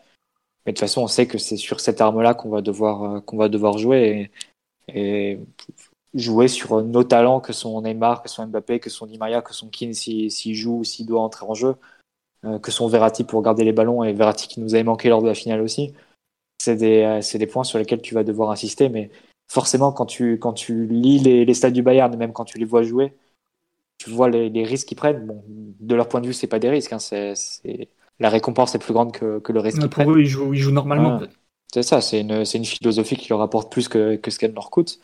Mais face à nous, bah, forcément, il y, a ces, y a ces moments de, de flottement ou de, euh, bah, de transition qui vont extrêmement vite. Dès qu'ils perdent le ballon, d'être capable de, de faire très mal et d'aller plus vite que leur transition et que leur transition défensive et de prendre à rebours bah, les marquages qu'ils font et, et la capacité qu'ils ont à, à jaillir sur leurs adversaires dès, dès la perte de balle. Mais voilà, c'est, ça sera sans doute à creuser. Il faudra voir un peu comment ils s'organisent, si Zule est, joue arrière droit. Mais malgré tout, dans le dos de Davis, dans, dans le dos de la charnière, qui reste quand même une charnière, Boateng, je, je maintiens, je, je l'avais dit avant la finale, mais Mbappé face à Boateng, ça c'est quelque chose sur lequel tu dois insister et qui qui doit pas faire un pli euh, avec 40 mètres de champ dans, le dos Boateng, de maintenant, Boateng. il, il a beaucoup de mal à se retourner pour sprinter vers son but. hein. Bah, Il le bah, fait dans avait- une certaine mesure et, et de toute façon, le Bayern défend pour essayer de d'éviter cette situation. Mais à un moment donné, 180 minutes, si tu as le meilleur Mbappé et, et un bon Neymar face à toi, euh, Enfin, va tu falloir dis- tu- assumer ce que tu fais. Quoi. tu dis Boateng maintenant, mais je me souviens de Boateng face au Mexique il y a trois ans, hein, et c'était déjà, Oui, déjà même le cas le face à, Boateng face à de Irving Lozano. hein. Oui, oui. Et, euh, C'est vrai. Donc euh, non, non, c'est quelque chose qu'il faut absolument exploiter. C'est un- c'est une équipe qui, qui s'ouvre énormément et qui, euh, quelque part, c'est le corollaire de ce que de ce que t'as dit toi et Simon et, et Omar tout à l'heure. C'est ils mettent tellement de joueurs devant le ballon, ils prennent tellement, je veux pas dire de risques parce que je veux pas dire risque parce que voilà, au final, ils attaquent tellement, en plus. tout cas. Ouais, ils attaquent tellement. C'est un parti pris qui est tellement marqué que derrière, tu te découvres forcément. Et, et nous, on a ces joueurs-là, on a les, les joueurs pour, le- pour attaquer ces espaces-là. Et il faudra, enfin, on a deux semaines pour, pour mettre en place des, ou imaginer des, circuits de contre-attaque. On avait vu des, des, choses qui étaient, qui étaient préparées face au Barça au retour, avec Icardi un peu en remise comme ça. Là, j'imagine qu'Icardi fera pas le match, donc il euh, faudra trouver d'autres, d'autres situations. Mais de toute façon, nous, euh, de ce point de vue, l'issue de la double confrontation, elle passe par notre gestion de, ces moments où on va récupérer le ballon et notre capacité à exploiter ces, ces espaces dans le dos, parce qu'on est l'équipe sur le papier en Europe qui est plus capable de, de les mettre en danger. Donc, euh, euh, à ce niveau-là. Donc euh, voilà, ça sera, ça sera un peu l'issue de la, la double confrontation qui va tenir à, ce niveau-là, plus évidemment notre capacité à faire le dos rond quand on quand on n'aura pas la balle. Mais, mais honnêtement, je pense que l'idée de faire un match défensif face au Bayern, de limiter la casse, etc., limite, limite on a presque plus intérêt à accepter le, match ouvert, je pense. Et que, surtout pour un match aller au, à Munich, ouais, bah, quitte à enfin, viser le match où tu vas en marquer deux ou trois. Quoi. C'est Quitte à faire être, ça peut être à l'extérieur. Ouais, c'est ça, ça peut, être, ça peut être une idée. Après, je sais pas exactement. Il y a une, je vais pas dire être complètement ouvert et lâcher les vannes, ne pas défendre et, et laisser trois attaquants jouer la carotte derrière, devant, mais évidemment, tu vas, ça, ça reste du foot sérieux et, tu peux pas partir se déplonger comme ça, mais je pense que l'idée, c'est plus d'aller chercher les buts à l'extérieur sur le match aller que de, que de protéger absolument un résultat, sachant que globalement, c'est impossible que tu te sortes de, de Munich en, en, en ayant encaissé zéro but. C'est juste impossible. Ça va être très euh, compliqué. Vu ce qui marque, c'est très compliqué. Il y a d'autres trucs sur lesquels euh, moi je, voudrais bien revenir. Déjà, premièrement, il y a le, le fait que c'est ce... on dit que c'est une revanche, mais il y a quand même une énorme différence côté PSG, c'est que c'est pas le même coach, quoi. Donc c'est pour ça que je trouve que comparé à la finale Ligue des Champions, déjà, comme je sais plus, je crois que c'est Omar qui en a parlé, c'est pas le, c'est pas un match, c'est un aller-retour, ça change beaucoup de choses. C'est pas le même coach. Euh, en tout cas de notre côté, parce que eux ils sont dans la plus totale continuité. Il y a effectivement des soucis en interne au Bayern entre Hansi Flick, donc l'entraîneur, et Hasan Salihamidzic, qui est le, directeur sportif, ou en gros Flick. Et un point sur la fédération aussi, Philo. Je sais pas si le discours va, continuer sur la, succession de Love, mais la dernière équipe qui s'était retrouvée dans cette situation en avril a joué les quarts de finale avec un, entraîneur qui, euh, qui, allait rejoindre une sélection. On sait comment ça s'est fini. Hein. On le connaît bien cet entraîneur. C'était Laurent Blanc avec Bordeaux. Bon, évidemment, toute proportion gardée. C'était pas, pas exactement la même qualité que ce Bayern, mais à partir du mois d'avril, ça avait chuté à pic. Donc, ah, si, la, si Christian Falk et, la fédération euh, pouvaient continuer à mettre la pression pour, euh, pour, que, pour que Flick succède à Leuve, ce serait, serait pas de refus. Voilà, non, mais il y a ça. Il y a le problème, effectivement, la Fédé, la DFB qui veut récupérer Flick pour euh, coacher la Mannschaft et qui bien mais bien mais voilà ah, enfin tu as raison de parler parce qu'il y a quand même Rummenigge qui a dû sortir je sais plus quand il est sorti du, du bois pour dire non faut que la Fédé arrête, euh, il a un contrat, tout ça, tout ça. Et puis il a aussi euh, un peu arbitré publiquement le, souci interne au Bayern entre donc Flick qui est l'entraîneur et Salihamidzic qui est le directeur sportif où en gros Flick veut pas trop faire jouer les recrues que Salihamidzic lui a rapporté, lui a ramené parce qu'il les les considère pas vraiment quoi de ce qui est un peu problématique. Bah, bon, après, c'est vrai que l'autre lui a ramené Bounassar, donc forcément, il a fait écoute, t'es gentil, mais tu vas repartir avec ton bonhomme. Hein. Mais plus sérieusement, ça, c'est un vrai souci, le, leur, leur, tambouille interne. Après, ça a toujours été un club ultra politique qui sait utiliser, enfin, chacun utilise ses petits relais dans la presse depuis bientôt combien 40, 50 ans. Bon, c'est toujours la même histoire. non, autre point qu'il faut souligner pour moi, en fait, c'est il y a effectivement l'idée du jeu, tout ça, de la domination, de, la façon d'attaquer. Mais je trouve qu'il y a un truc en fait qui avait basculé de façon très simple sur la finale, même si je viens de dire que c'était pas une finale. C'est quand même les performances individuelles du, des deux gardiens. Je mets Kaylor Navas très haut dans la hiérarchie, mais il a peut-être le meilleur gardien du 21e siècle face à lui. Enfin, je parle pour les attaquants du PSG. Hein. On a vu à quel point Manuel Neuer est un, gardien euh, bah, qui te fait gagner des matchs, ce qui est paradoxal pour un gardien, parce qu'il marque pas des buts, mais il en arrête tellement que des fois euh, c'est quand même sacrément utile. Et j'avoue que en fait moi dans ce dans cette affiche, ce qui me fait un peu euh, le peut-être pas le plus peur, mais ce qui me ce qui me parle peut-être le plus, c'est finalement un peu les retrouvailles entre le PSG, Manuel Neuer Lewandowski, Navas, euh, vraiment pour moi la, gestion des, occasions franches sera quelque chose peut-être encore plus important que la gestion de l'entrejeu où je pense qu'on sera dominé de par les, talents adverses et les nôtres. Mais euh, vraiment la capacité à, ne pas faire trop briller le, gardien adverse ou en tout cas ne pas le rendre trop décisif sera peut-être pour moi la, clé de, tout. Puisque bah, on a vu des, enfin, on a déjà vu le Bayern être sauvé par son gardien. On sait qu'il est capable de le faire, mais la question c'est un peu euh, combien de temps il est capable de le faire et en combien d'occasions. Si c'est le Mbappé euh, sur une gambette euh, qui, est en manque de confiance, qui lui offre encore l'opportunité de, bah, de briller, ça va être compliqué. Si c'est le Mbappé actuel qui, même pied gauche, envoie des patates façon Laurent Robert, c'est une autre, histoire. Donc, j'avoue que j'attends beaucoup de voir un peu la, le, les retrouvailles entre Mbappé et Neuer, en espérant qu'elles aient lieu, parce que ça voudrait dire qu'Mbappé est en mesure de le faire, même si je crains cette trêve internationale. Et des nouvelles de Kwasi. Alors Kwasi, c'est passé quelque chose de tout à fait extraordinaire. Il y a quelques semaines, l'UFA a fait dans un article où il listait les changements sur la liste UEFA, il avait été rajouté à la trêve. Et quand on va voir l'effectif aujourd'hui sur le site de l'UFA pour les matchs de Ligue des Champions, Kwasi n'existe plus. Donc il est blessé, donc c'est assez probable qu'il ne joue pas la moindre minute. Et encore plus s'il a été retiré des listes, comme cela semble être le cas. Alors visiblement, il y a eu une rechute, enfin il n'a pas joué de la saison, hein. il a dû jouer un quart d'heure par-ci par-là. Donc voilà. Mais en, gros, vous le verrez pas, il, sera bien au chaud en tribune avec sa couverture, mais il est content. Son agent a pris 8 millions, il fait des tours d'hélicoptère. Pourquoi on pose des questions sur le fond de la réserve du Bayern? Écoute, Je comprends pas. Euh, Tanguy, euh, il a fait des bêtises, il a mal choisi, tant pis, il se démerde. Maintenant, voilà. Euh, un autre point, moi, que, sur lequel je voudrais revenir, c'est quand même le fait qu'on.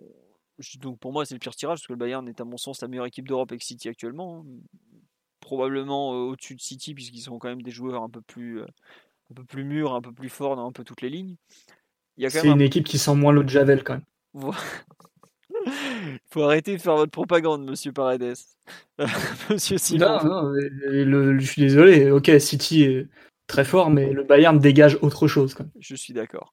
Puis surtout, ils ont un vécu commun qui est, qui est hors norme. Ouais, ça, c'est pas que c'est pas que des résultats. Voilà, ouais, non, c'est pas qu'une façon de jouer avec des résultats, c'est quelque chose qui se dégage de cette équipe. Mais euh, moi, ce qui me gêne vraiment beaucoup, c'est qu'en fait, on est l'aller là-bas. Parce qu'on a vu depuis le début de la saison que le PSG était finalement euh, plus en difficulté à domicile qu'à l'extérieur. Et euh, il y a quelque chose qui, qui, en fait, qui est gênant dans le tirage, c'est qu'en fait, on se retrouve.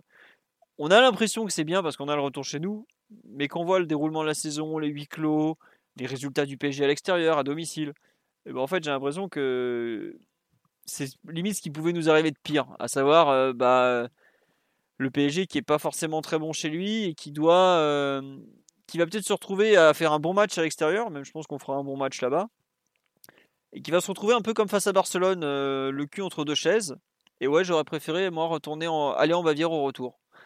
Donc bon, on verra ce que ça va donner, mais j'avoue que le, le déroulement aller chez eux, retour chez nous, me, gêne un petit peu. On a déjà vu le Bayern faire des choses exceptionnelles sur des matchs euh, retour, euh, notamment aller euh, essorer le Real chez lui, ce qui est quand même pas, quelque chose de très commun. Et j'avoue que ce, cette double confrontation, dans ce sens, avec surtout les circonstances actuelles, sans public, tout ça, me, me gêne un peu. Quoi. On peut dire, on peut faire comme Dortmund, blabla, mais le Bayern n'est pas Dortmund en fait. Dortmund est historiquement une équipe forte à la maison et très friable à l'extérieur.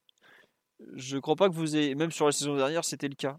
Je crois pas que vous ayez envie de regarder les résultats du Bayern à l'extérieur depuis un certain temps. voilà. C'est pas vraiment le, même type d'équipe, on va dire. Je sais pas, euh, toi Marc, il les connaît bien ce que tu en penses sur le fait d'avoir le retour, notamment chez nous, et les capacités, euh, nos capacités à domicile et les leurs à l'extérieur qui me, qui me fait un peu tiquer. Quoi. Ah, je, comprends, je comprends tes craintes, mais en tout cas, ce dont, la chose dont on peut être certain, c'est que le Bayern aura, quel que soit le score de l'aller, ils auront la même approche les, deux fois. Donc c'est celle, c'est celle dont on, on a tous un petit peu un peu parlé dans les dans les minutes précédentes. Enfin, il y a, y a peu, il y a peu de choses qui les font déroger de leur plan. Euh, la hauteur du bloc peut changer effectivement parce que ben effectivement gérer Mbappé, ça demande quand même certains ajustements. Euh, notamment pour, euh, pour la menace qui fait planer dans la profondeur. Tu, parlais de la finale. Enfin, c'est un ajustement de, de, de 5-6 mètres. Ils se sont pas mis euh, sur les 5-50 de Neuer parce qu'ils sont, ils sont incapables de le faire. Et, euh, et c'est une équipe qui a, qui a du coup un parti pris très clair et qui est dans un défi, défi permanent. Donc, et, et, surtout, il y a une espèce, et ça tu sauras le dire mieux que moi, je sais pas si c'est propre propre à ce que mais il y a une espèce d'assurance de confiance tout terrain Euh, voilà, et, et, eux défier, euh, défier Mbappé, euh, Mbappé, Neymar sur ce terrain-là, ça les fait plus triper qu'autre chose, quoi. J'ai l'impression. Ah, ils adorent, ils adorent ça. C'est un peu toute l'arrogance du FC Bayern qui est, qui est, qui est regroupée dans, qui est résumée dans cette façon de voir les choses. De, pour eux, c'est une nouvelle façon de, de, prouver à la planète entière que ce sont eux les meilleurs. Ils voient, le, le message de Thomas Muller là, sur Instagram euh, où il dit ah, c'est le PSG, jouer le PSG, c'est cool. C'est pas dans le sens où on est qualifié parce qu'ils sont pas bons, c'est dans le sens euh, on va leur montrer encore une fois qu'on est meilleur. C'est totalement euh, FC Bayern, cette, cette, façon d'approcher le match, cette confiance incroyable, mais en fait pas si incroyable que ça parce qu'ils archi-dominent leur, le pays depuis des années, même des décennies. Ils ont toujours tout gagné. comme on dit sur live, ils ont quand même mis 8-2 au Barça. Ils avaient quand même déjà mis 7-0 en deux matchs au Barça aussi. Enfin, c'est une équipe qui a un historique extraordinaire et qui, qui, se, qui, se, qui se nourrit un peu de cette confiance qui, qui te génère et dont c'est un cycle sans fin en fait. Après, c'est vrai que c'est totalement bavarois. Toutes les régions allemandes non pas forcément, mais c'est vrai que c'est très très bavarois comme attitude et ils, ils, seront comme ça, c'est tout. Ils savent pas faire autrement. C'est comme ça qu'ils sont euh, dans leur football et dans leur, dans leur mentalité en, en permanence. Alors certains détesteront leur arrogance, d'autres euh, trouveront ça admirable, mais ils sont comme ça en tout cas. Et ça, tu ne pourras pas leur enlever. Mathieu, j'imagine que toi, euh, les Italiens savent très bien comment battre le Bayern en général. Ça doit être ceux qui les battent le plus souvent. Les Allemands, oui. Les Allemands aussi, oui. Mais non, il faudra une performance qui, est, qui, est, qui soit remarquable parce que si tu prends les derniers clubs qui ont eu le Bayern ces dernières années en Ligue des Champions, et les équipes du Bayern ont un peu fluctué. Hein. Il, y a, il, y a, certains joueurs qui sont restés, mais les équipes, les entraîneurs ont changé. Mais la, la, ouais, la régularité qu'ils ont à ce niveau-là, elle est exceptionnelle. Les équipes qui les ont sortis ces dernières années, c'est Liverpool qui allait gagner le titre ensuite, mm. le Real deux fois qui allait gagner le titre ensuite, euh, l'Atlético, un bon miracle quand même en 2016. Ouais, bah même l'Atlético l'avait dit, euh, hein, qu'ils avaient jamais autant souffert que qu'en allant bah, bah, à Munich. Hein ça, va être, ça a été vraiment un, bombardement le, match retour à, à l'Allianz Arena. En 2015, c'était euh, c'était bah, le Barça de, la MSN. Et en 2014, c'était le Real, le Real qui gagne la décima. Donc, euh, si tu prends un peu les. En 13, ils font le, ils font le triplé. Donc, euh, si tu prends les dernières équipes qui les ont, qui les ont éliminées, tu quasiment aucune contre-performance, hormis, hormis l'Atletico qui était sur le papier plus faible. Mais sinon, c'est à chaque fois impressionnant régularité. Il faut, euh, il faut être vraiment une équipe euh, très forte et faire un match exceptionnel, pour, deux matchs même exceptionnels, pour te, pour te qualifier. Et je pense que si Paris se qualifie, ça voudra dire que Paris aura fait peut-être la, la meilleure euh, double rencontre de, de, son histoire en Europe, ou du moins sous QSI. Ça, c'est à coup sûr. Totalement. Et ça, ça situe un peu le, le, niveau de performance qu'il faudra, qu'il faudra réaliser. Et voilà.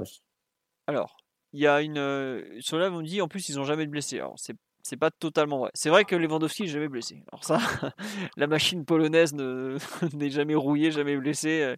Mais bon, le mec, il prend soin de son corps. Euh, il, doit, il pèse les graines, les graines tous les soirs avant de manger, hein, je peux vous le dire. Il n'y a pas Big Brother Pologne, c'est ça. Ah, je peux vous dire qu'il y a Big Brother en Pologne, il sait même pas ce que c'est. Hein. Là, ça fait 3 heures qu'il est couché, qu'il dort. Mais plus sérieusement, non, ils ont des. Il, commence par le dessert en plus, donc c'est vraiment. non, mais globalement, ils ont des blessés, mais pas tant que ça. Un mec comme Thiago Alcantara a beaucoup été, a beaucoup aimé, euh, beaucoup été blessé pardon, quand il était au Bayern, hein, malgré le. Il y a, Boateng aussi. Hein, quand, on voit les gènes de la famille Alcantara, ça peut expliquer deux, trois trucs. Boateng qui, a, souvent les, qui a des gros problèmes d'élongation euh, aux cuisses, donc qui est très propice au claquage. Euh, donc ce, ce, serait pas surprenant si Robben euh, et, bah, Ribéry, euh, c'était, enfin, ils vivaient à l'infirmerie pendant un moment. Mm. Oui, pas, donc, pas loupé la moitié des matchs là-bas, mais bon. Coman aussi est souvent blessé. Coman, ouais, pareil. Mais pareil, c'est des joueurs qui tirent tellement au niveau de l'accélération sur les jambes, c'est c'est pas illogique ça peut tout que ça péter. Hein. Voilà, que ça pète un peu, quoi. C'est tout. Donc voilà. Après, Après si, si Boateng se blesse et que c'est sous le qui rentre, Enfin, je, c'est pas forcément une bonne nouvelle pour nous parce que bah, on l'avait, on l'avait vu. Tu l'auras titulaire, je pense. Ça sera pas Pavard. Mais... Oh, ah, je pense que tu verras Pavard. Hein. Le arrière droit. Ah, je, ah, je pense que ce sera même Pavard. Ouais, pareil. Pavard, euh, Pavard face à Mbappé. Ouais, ouais. Ou Neymar. Neymar. Mm. Bah ouais, moi je suis d'accord avec Omar. euh, ils, ont, ils ont une grosse confiance en, en Pavard hein, quand même. hein. Ils ont, ils ont quand même acheté 50 millions d'euros. Il a toujours été titulaire ou presque avec Flick. Après, c'est vrai que Zuleux, je sais pas si vous vous rappelez, en finale Ligue des Champions, le mec il revient des croisés. Il avait joué euh, quoi une, une demi-heure avant. Bon, il a fait Ah, cette finale là quoi. C'est un joueur exceptionnel. Franchement, Mais c'est un Zu- joueur Zule, pour exceptionnel. couvrir un grand terrain, ça fait plus de sens que Boateng, c'est clair. Mais, euh, et Kimmich, euh, ça change aussi la perspective. Mais- On a encore euh, deux semaines et demie avant le match aller, donc on aura le temps d'en Ça va reparler. aller vite. hein. Ouais, ça va aller Ça vite, va. mais bon, pas, pas tant que ça. Après, eux, ils ont énormément, bon, nous aussi, mais ils ont quand même, euh, ils ah, bah, c'est pas compliqué, ils ont 7 joueurs en- avec l'équipe d'Allemagne. Ils doivent en avoir 3 avec la France, si je me trompe pas, à savoir Coman, euh, Pavard et Lucas Hernandez. Hernandez. Lucas Hernandez, d'ailleurs, je suis même pas sûr qu'il joue la moindre minute, hein, parce que lui, il fait partie des, des victimes collatérales de la guerre flic euh, Salihamidzic. Donc euh, bon, peut-être qu'il jouera, mais c'est pas certain. Il y a Davis qui va rejoindre le Canada, notamment. Euh, bah, Lewandowski avec la Pologne, justement. hein. Qu'il y avait, il y avait une question, un doute sur le fait qu'il allait pouvoir jouer Angleterre-Pologne, mais je n'ai pas suivi s'il allait pouvoir ou pas. Kimmich n'est jamais On n'a pas besoin de lui, c'est bon, pas, pas de problème. Maintenant. Bref. Non, non, mais ils, ont, ils vont avoir énormément de joueurs en sélection. Et il y a un truc qu'on n'a pas parlé qui pourrait avoir un impact quand même, c'est que normalement, le Bayern, l'hiver, ils ont une grosse trêve hivernale.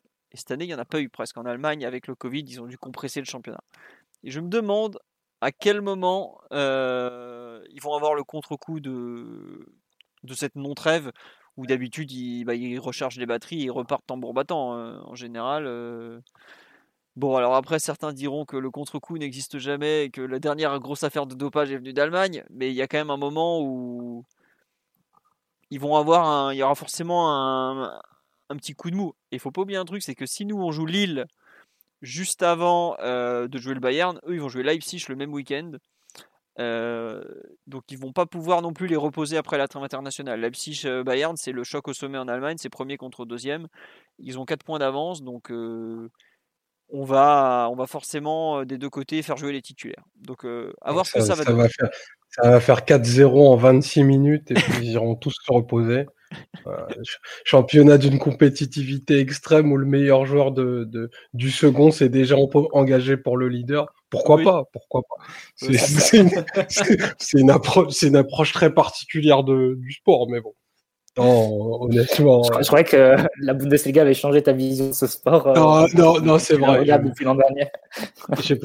J'en profite pour tacler parce que je ne suis pas encore fait à tous les us et coutumes, mais Ah bah, tu Bundesliga, un vrai, un vrai championnat à suivre C'est un excellent championnat si vous aimez le football, euh, très débridé, on va dire, euh, très offensif, qui ne regarde pas trop l'alignement défensif quand il, faut, euh, le faire. On peut leur proposer Alessandro Florenzi lors de ces 20 dernières minutes, quoique le rythme lui ferait un peu de mal. Bref, leur match de championnat entre les deux, je crois qu'ils jouent Union Berlin, mais c'est un petit match, enfin, ils vont gagner. Quoi. Bah, déjà, ils gagnent tout le temps, donc euh, c'est Oui, pour ça qu'il va, les, bah, va beaucoup les gêner. Je, je crois que c'est Union Berlin ou Fribourg, enfin, pas, pas un- une équipe de deuxième partie de tableau. Quoi. Voilà. Bon. On voulait rajouter quelque chose sur ce tirage au sort PSG Bayern ou pas euh, à deux semaines et demie, enfin même euh, plutôt deux semaines maintenant?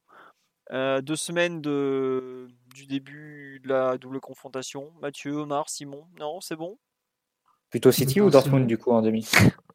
Ouais, je- City, Ce City. sera pas Dortmund. Je pense que. Dortmund va passer.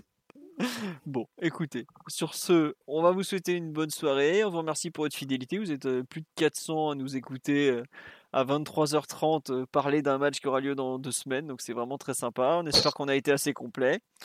Euh, le prochain podcast ne sera probablement pas la semaine prochaine puisque trêve internationale, on va éviter de vous faire les débriefs de France-Kazakhstan. hein. Je pense que vous vous en passerez très bien. Nous aussi d'ailleurs, on va pas mentir. hein. Euh, donc, retour de... du podcast le lundi après PSG Lille, donc dans 15 jours. On fera, le podcast lundi soir. On parlera aussi forcément du match aller contre le Bayern. Donc très gros podcast dans deux semaines. Bah là, celui-là a quand même duré près de 2h30, donc vous avez de quoi vous occuper pendant la trêve. On vous remercie pour euh, tous les messages sur le live. Comme toujours, j'ai pas pu tout lire. Il y a eu beaucoup d'idées qui sont passées que j'ai relancées dans le podcast et tout. Donc euh, j'ai fait comme j'ai pu. On... Oui, le livre Rouge et Bleu est toujours en vente aussi, si vous le souhaitez. Vous tapez Rouge et Bleu sur Culture PG sur Google, vous aurez l'article de présentation si ça vous intéresse. Le Tipeee, toujours d'actualité aussi. Il y avait un dernier truc dont je voulais parler, mais j'arrive pas à m'en souvenir, donc ça devait pas être si grave que ça. Voilà, merci à tous, bonne soirée, et donc à très bientôt. Faut dire au revoir là, Bonne, bonne soirée. Ciao. Bonne nuit, bisous. Voilà, Simon vous a dit bisous, vous pouvez dormir. Le cœur léger. Ciao, ciao. Allez, la bise. Even when we're on a budget, we still deserve nice things. Quince is a place to scoop up stunning high-end goods for 50 to 80% less than similar brands. They have buttery soft cashmere sweaters starting at $50, luxurious Italian leather bags, and so much more. Plus, Quince only works with factories that use safe, ethical, and responsible manufacturing. Get the high-end goods you'll love without the high price tag with Quince. Go to quince.com/style for free shipping and 365-day returns.